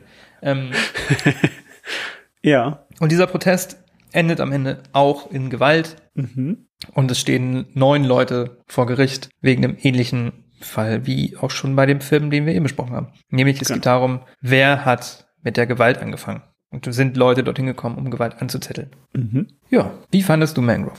Ich fand äh, Mangrove sehr gut. Und besser als ähm, Chicago 7. Ja, das ging, würde ich so auch unterschreiben. Geht mir genauso. Anfangs war das ein bisschen schleppend. Also der Film, der Film hat eine ähnliche Laufzeit, äh, knapp über zwei Stunden. Ähm, und bei Chicago 7 ist man halt innerhalb, ist man halt innerhalb von zehn Minuten im Gerichtssaal und äh, bei Mangrove dauert das ungefähr eine Stunde. Ja. Was aber nicht unbedingt schlecht ist im Nachhinein. Nee, fand Ähm, ich auch, äh, weil der Film nimmt sich sehr viel Zeit am Anfang, was ich aber auch gut finde, um halt dir ein Gefühl zu geben von der ganzen, von der Community halt. Ja. So, warum, wer sind die Leute da? Was Genau. verbindet die? Was machen die? Das gibt dir einfach ein sehr gutes Gefühl davon. Mhm. Ja, dieses am Anfang machen sie irgendwie eine, ein Grillfest und die Leute treffen sich halt in diesem Restaurant und was, das ist, gibt dir einfach, ein- du fühlst dich da einfach den sehr schönen Einblick. Mhm. Und das ist auch wichtig. Wichtig und gibt dem Ganzen mehr Gewicht am Ende, weil du viel mehr verstehst, was das für diese Menschen bedeutet. Ja, genau. Und äh, es ist auf jeden Fall krass zu sehen, also jetzt auch mit äh, Judas and the Black Messiah, so drei Filme, die was ähnliches, ähnliche Thematiken. Ich meine, Judas and the Black Messiah ist jetzt kein Gerichtsdrama, aber es geht im Endeffekt auch um Polizeibrutalität gegenüber Schwarzen. Ähm, okay, bei Chicago 7 ist es nicht nur gegen Schwarze, aber es geht halt um auf jeden Fall Polizeigewalt. Und äh, drei Filme, die das sehr unterschiedlich verarbeiten. Und hier ist es, Mangrove ist äh, eigentlich ein klassisches Drama. Mehr noch als Chicago 7, finde ich. Hm, Wo ja. du auch sehr zentrale Figuren hast, wo du immer in ihrer Perspektive drin bist. Mhm. Ja, also genau, es sind so vier Figuren. Genau, und hauptsächlich äh, der Besitzer des sieht. Mangrove, Frank. Ja, das ist so die Hauptrolle, würde ich sagen. Ja, der äh, unglaublich, der Schauspieler. Wow, Alter. Wow. Ja, ist großartig. Wow, meine Fresse. Und äh, um schon mal vorwegzunehmen, bei Ende von Chicago 7 musste ich wirklich lachen. Mhm. Ja, als diese super cheesy Szene kommt, wo er voll in die Ja. Musik, da musste ich wirklich lachen. Ja. Am Ende von dem Film hier muss ich fast weinen. Ja, same. Ähm. Wirklich, äh, also, ja. Der Film ist, also der hat echt, äh, der ist powerful. Das ist, glaube ich, was ich am, ersten, am ehesten sagen kann. Der ist richtig powerful, Alter. Und gibt auch eine sehr, also der Regisseur Steve McQueen äh, kennt man am ehesten von 12 Years a Slave. Mhm. Und der ist eben auch, kommt auch aus der West Indian Community. Übrigens, ich, muss ich ein- eingestehen, war mir nicht bewusst, dass West Indian Community Karibik ist. Mhm. Ne? Aber das ist ja Äh, Bahamas hat, hat so. mich auch verwirrt, sage ich ganz Äh, ehrlich. aber ja. es gibt auch sicherlich genug Leute, die das auch nicht wissen. Ähm, also das ist halt so Karibik, Bahamas, so die Ecke da. Trinidad. Genau. Ähm, und der hat halt eben denselben Background und hat sich halt so gesagt, es gibt zu wenig Filme darüber. Und gerade um Ja. irgendwie den Black Struggle der Indian, West Indian Community in London, wo er halt auch aufgewachsen ist. Mhm. Ähm, und das ist halt komplett seine Perspektive und es ist für diese Leute gemacht. Mhm. Und das merkt Okay, man auch. ich, ich wusste nicht, dass er selber ja, auch, und das, äh, das, auch der, der nimmt dich, das nimmt dich halt nicht an die Hand und ist nicht so ein, es ist nicht so ein Out, nicht, weißt du, keine Outsider-Perspektive darauf, sondern du hast hier sehr viel, was so Slang angeht und so, die Mhm. ganzen Akzente, das Mhm. Essen, also da sind, glaube ich, ganz viele Sachen drin, die wir halt auch nicht verstehen können. Mhm. Und eher, wenn Leute, die das wirklich erlebt haben, die sagen, wow, geil, danke, ich check das, das ist genau, weißt du, das ist nicht so, im Englischen sagt man Pandering, Mhm. und das ich ist weiß leider nicht, was das, das ist so, wenn, ist. ich glaube, das Ähm, ist dieses an die Hand so nehmen, zu- weißt du? so- zuspielen. Ja, und zu pampern und so, das so ein bisschen äh, leicht, leicht verständlich machen für auch Leute, die da von außen, eher außenstehend sind. Und ja, das ist ich, halt, ja, das ich würde sagen, Mangrove fordert dich auf jeden Fall mehr. genau. Und das ist es halt, aber Verlangt, verlangt mehr von, von, von dem Zuschauer, ja. es ist halt nicht, nicht so Pandering für Zuschauer, die nicht aus, Also nicht es wird einem halt auch nicht einfach alles vorgekauft. genau, genau, danke. Man, man, man, muss, man muss einfach mitdenken bei dem Film. Und äh, ja, das Manche Dinge auch einfach hinnehmen. Lieber, wenn ein Film davon ausgeht, dass ich auch, dass ich auch denken kann. Genau, aber auch ist und nett. eben auch nicht, äh, dass du auch, hinnehmen musst, dass manche Dinge dir vielleicht verschlossen bleiben, weil du einfach nicht aus dieser Community kommst. Aber das auch okay ist, du kannst es dir aus dem Kontext erschließen, was Mm, bestimmte Dinge bedeuten. Ja. also manche, einfach nur so manche kleine schnippige Dialoge zwischen manchen Menschen. Da können, ich verstehe, was sie wahrscheinlich gesagt haben, aber mit dem ganzen Slang und so weiß ich nicht eins zu eins. Das meine ich damit. Ah, Okay. Also, ja. Äh, Hatte ich jetzt, glaub, nicht so bewusst. Ich hatte eher das gedacht, so, okay, und ohne Untertitel wäre ich hier gerade aufgeschmissen. Das auch, auf jeden Fall. Ähm, ja, was können wir noch, was kann man noch sagen? Ähm, ich fand für mich auf jeden Fall großes Highlight war die Kameraarbeit. Mhm. Ähm, also der Film sieht einfach unglaublich schön aus. Und es hat auch so einen geilen, nicht ganz 70er-Look, aber es wirkt auf jeden Fall. Ich glaube, es sieht sehr nach, dass es auf Film gedreht ist aus. Oder es ist sehr gut imitiert. Möglich, ja. Es ist äh, ganz schwer für mich zu beurteilen, weil die, die äh, Erfahrung, den auf Amazon zu schauen, war sehr, sehr schlecht. Ähm, ja, ich, ich weiß nicht, ob mein Internet an dem Tag einfach nicht so gut war oder Oh, ob deren Master einfach nur furchtbar war, aber das sah aus, als hätte ich irgendwie so eine Raubkopie von vor zehn Jahren gehabt. Oh, fuck. Ähm, ja, das war ein bisschen schade, aber dafür kann der Film ja nichts. ja, ähm, aber Sondern Jeff mal wieder.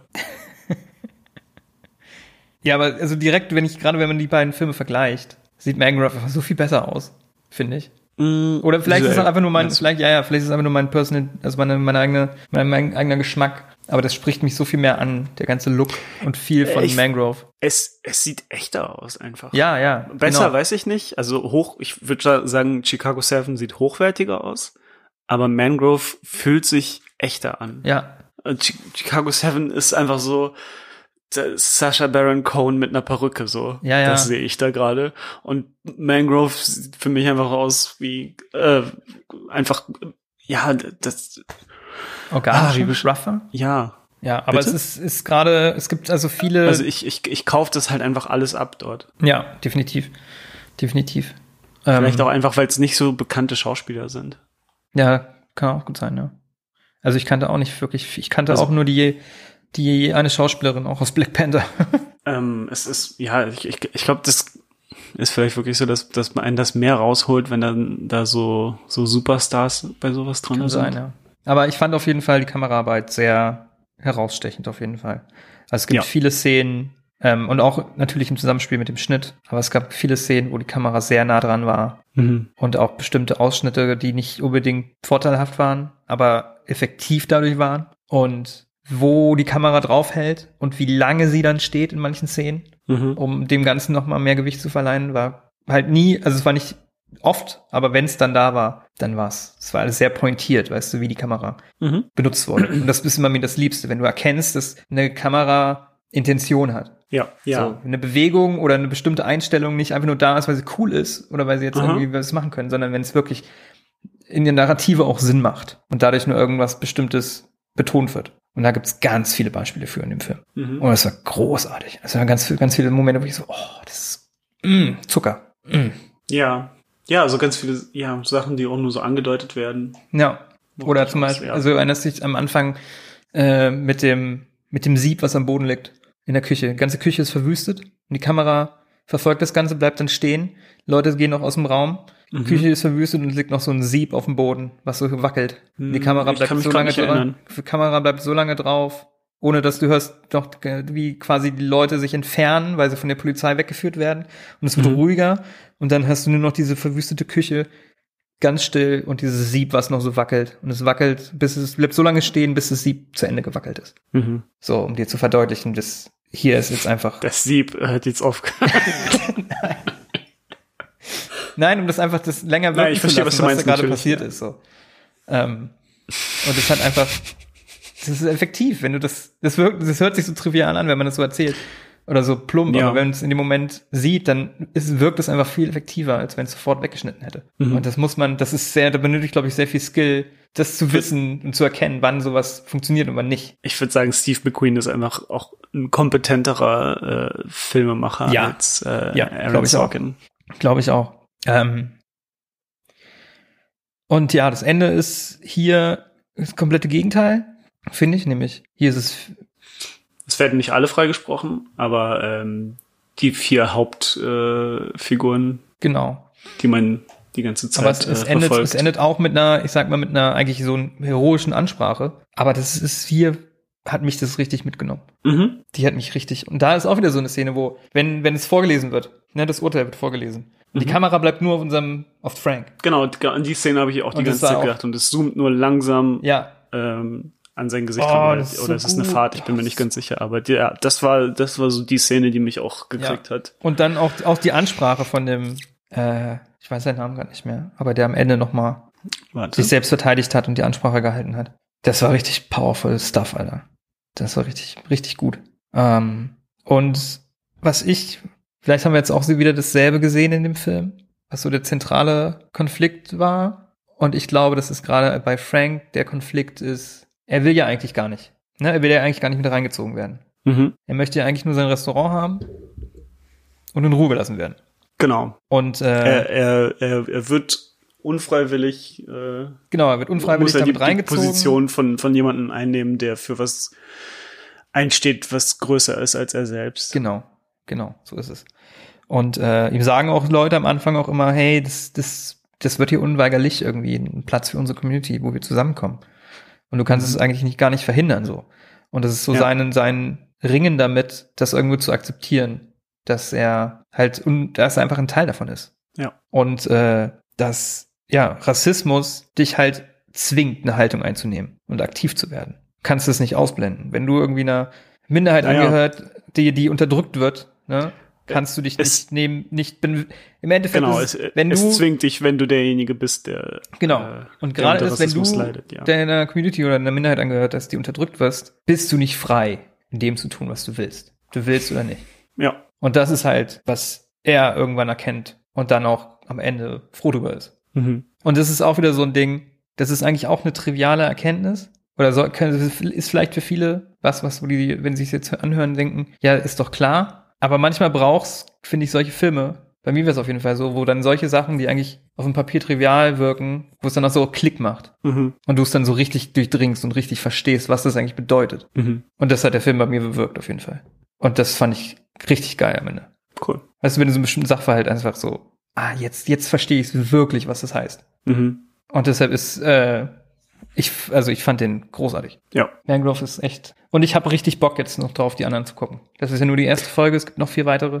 Das Und- hatte ich auch gedacht, ja.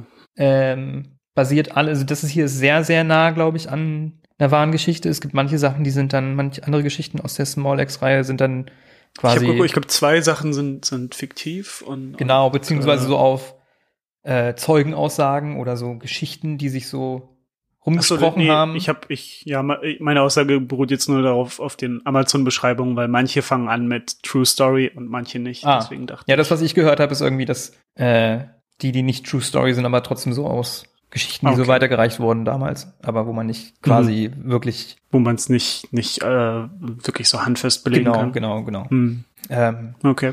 und hier war es ja so, dass das war eine der ersten Fälle, wo, wie sie es auch im Film dann sagen, dass es irgendwie Geschichte geschrieben hat, Mhm. weil das erste Mal anerkannt wurde, dass es einfach ein, Rassist dass es einfach ein Rassismusproblem gibt in der Londoner Polizei. Ja. Ähm, und später gibt es noch eine Folge, wo man es ein bisschen aus der anderen Sicht sieht, weil da geht es um einen Schwarzen, der in die Londoner Polizei eintritt. Mhm. Und das ist die Folge mit äh, John Boyega, der da Ah, spielt. Cool. Genau. Und das dann so aus der seine Sicht zeigt, wie es für ihn war in der Londoner Polizei und so. Mhm. Und da bin ich mega gespannt drauf. Ja. Aber war doch ein gutes Double Feature, oder? Äh, ja, war nur sehr viel. Weil, also Ja, ich nicht, weiß, nicht, ich dass weiß, es sehr viel war zum Gucken, aber sehr viel zu besprechen. Ich äh, bin mir nicht sicher, ob wir überziehen heute. Ja, ich weiß. Ich war, für mich war das voll, also vielleicht, wenn ich in einem anderen Modus gewär, äh, gewesen wäre, wäre das schwieriger gewesen. Aber dadurch, dass mich Judas and the Black Messiah direkt in so einen History-Modus wiedergebracht hat und ich direkt schon drauf war, mir ganz viel anzuschauen über Black Panthers und hier und da. Mhm. Und dann die Filme noch und dann habe ich mich da noch eingelesen, war das eh so, geil, gib mir mehr. Ja. Ähm, ja, und ich bin froh, dass wir das geschaut haben.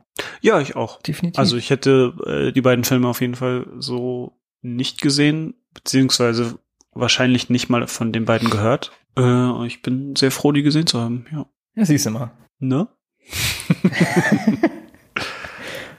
Ne? Ja, also äh, gro- große Empfehlung, vor allem für Mangrove.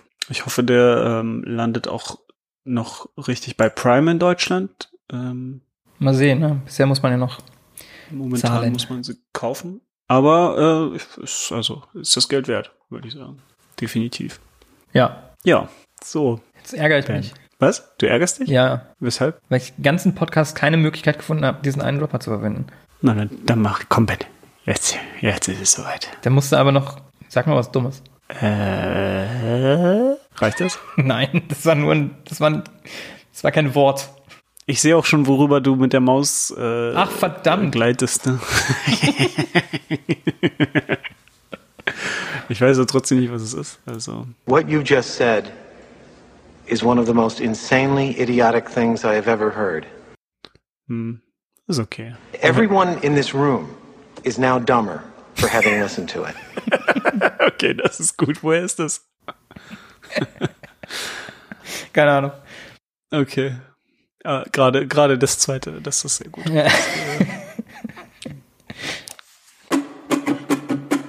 There may be some who believe that they have been the victim of injustice at the hands of the police.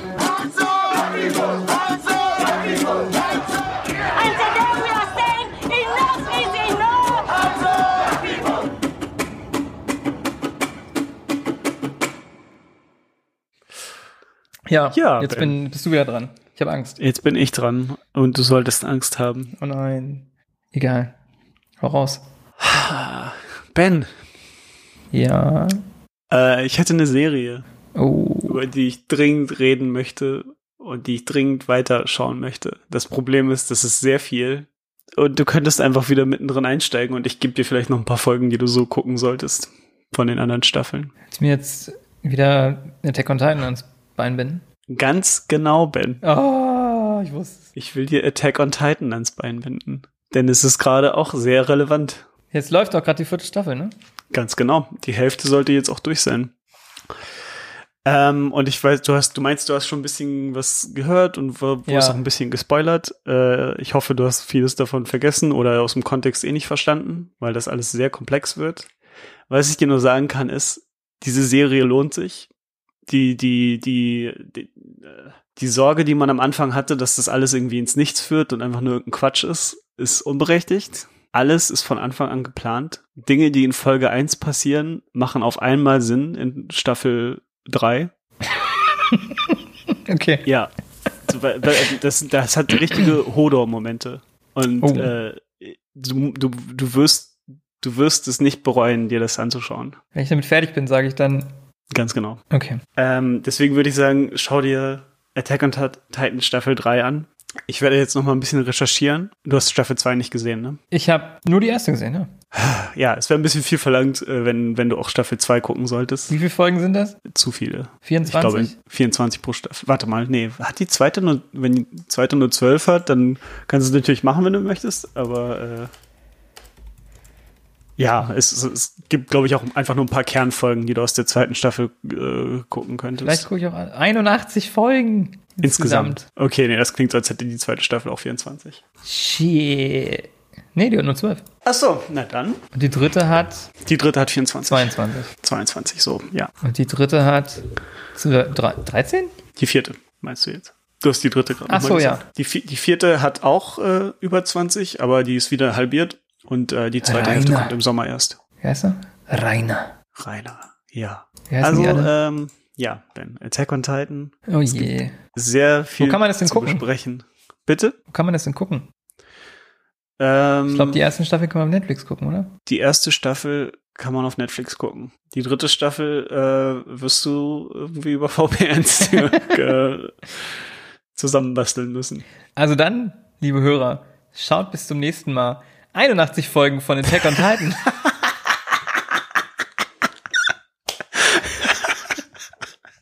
Bedankt euch bei Arthur.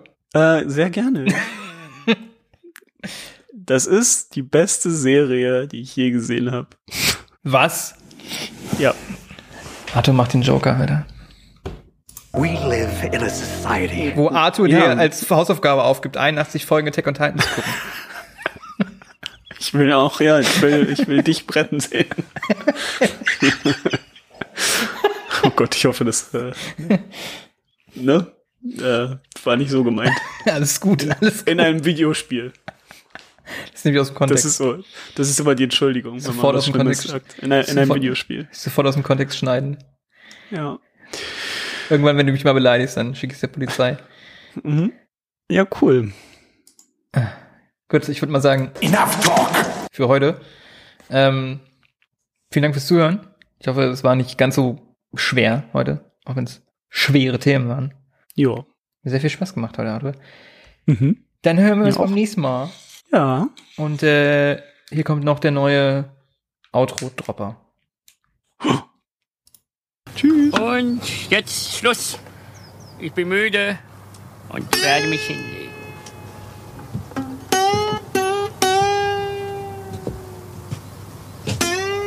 Eigentlich bin ich noch gar nicht richtig müde. Aber vielleicht doch. Oder? Ich bin zwar müde, ich bin gar nicht müde. Und lege mich aber noch nicht hin. Ja.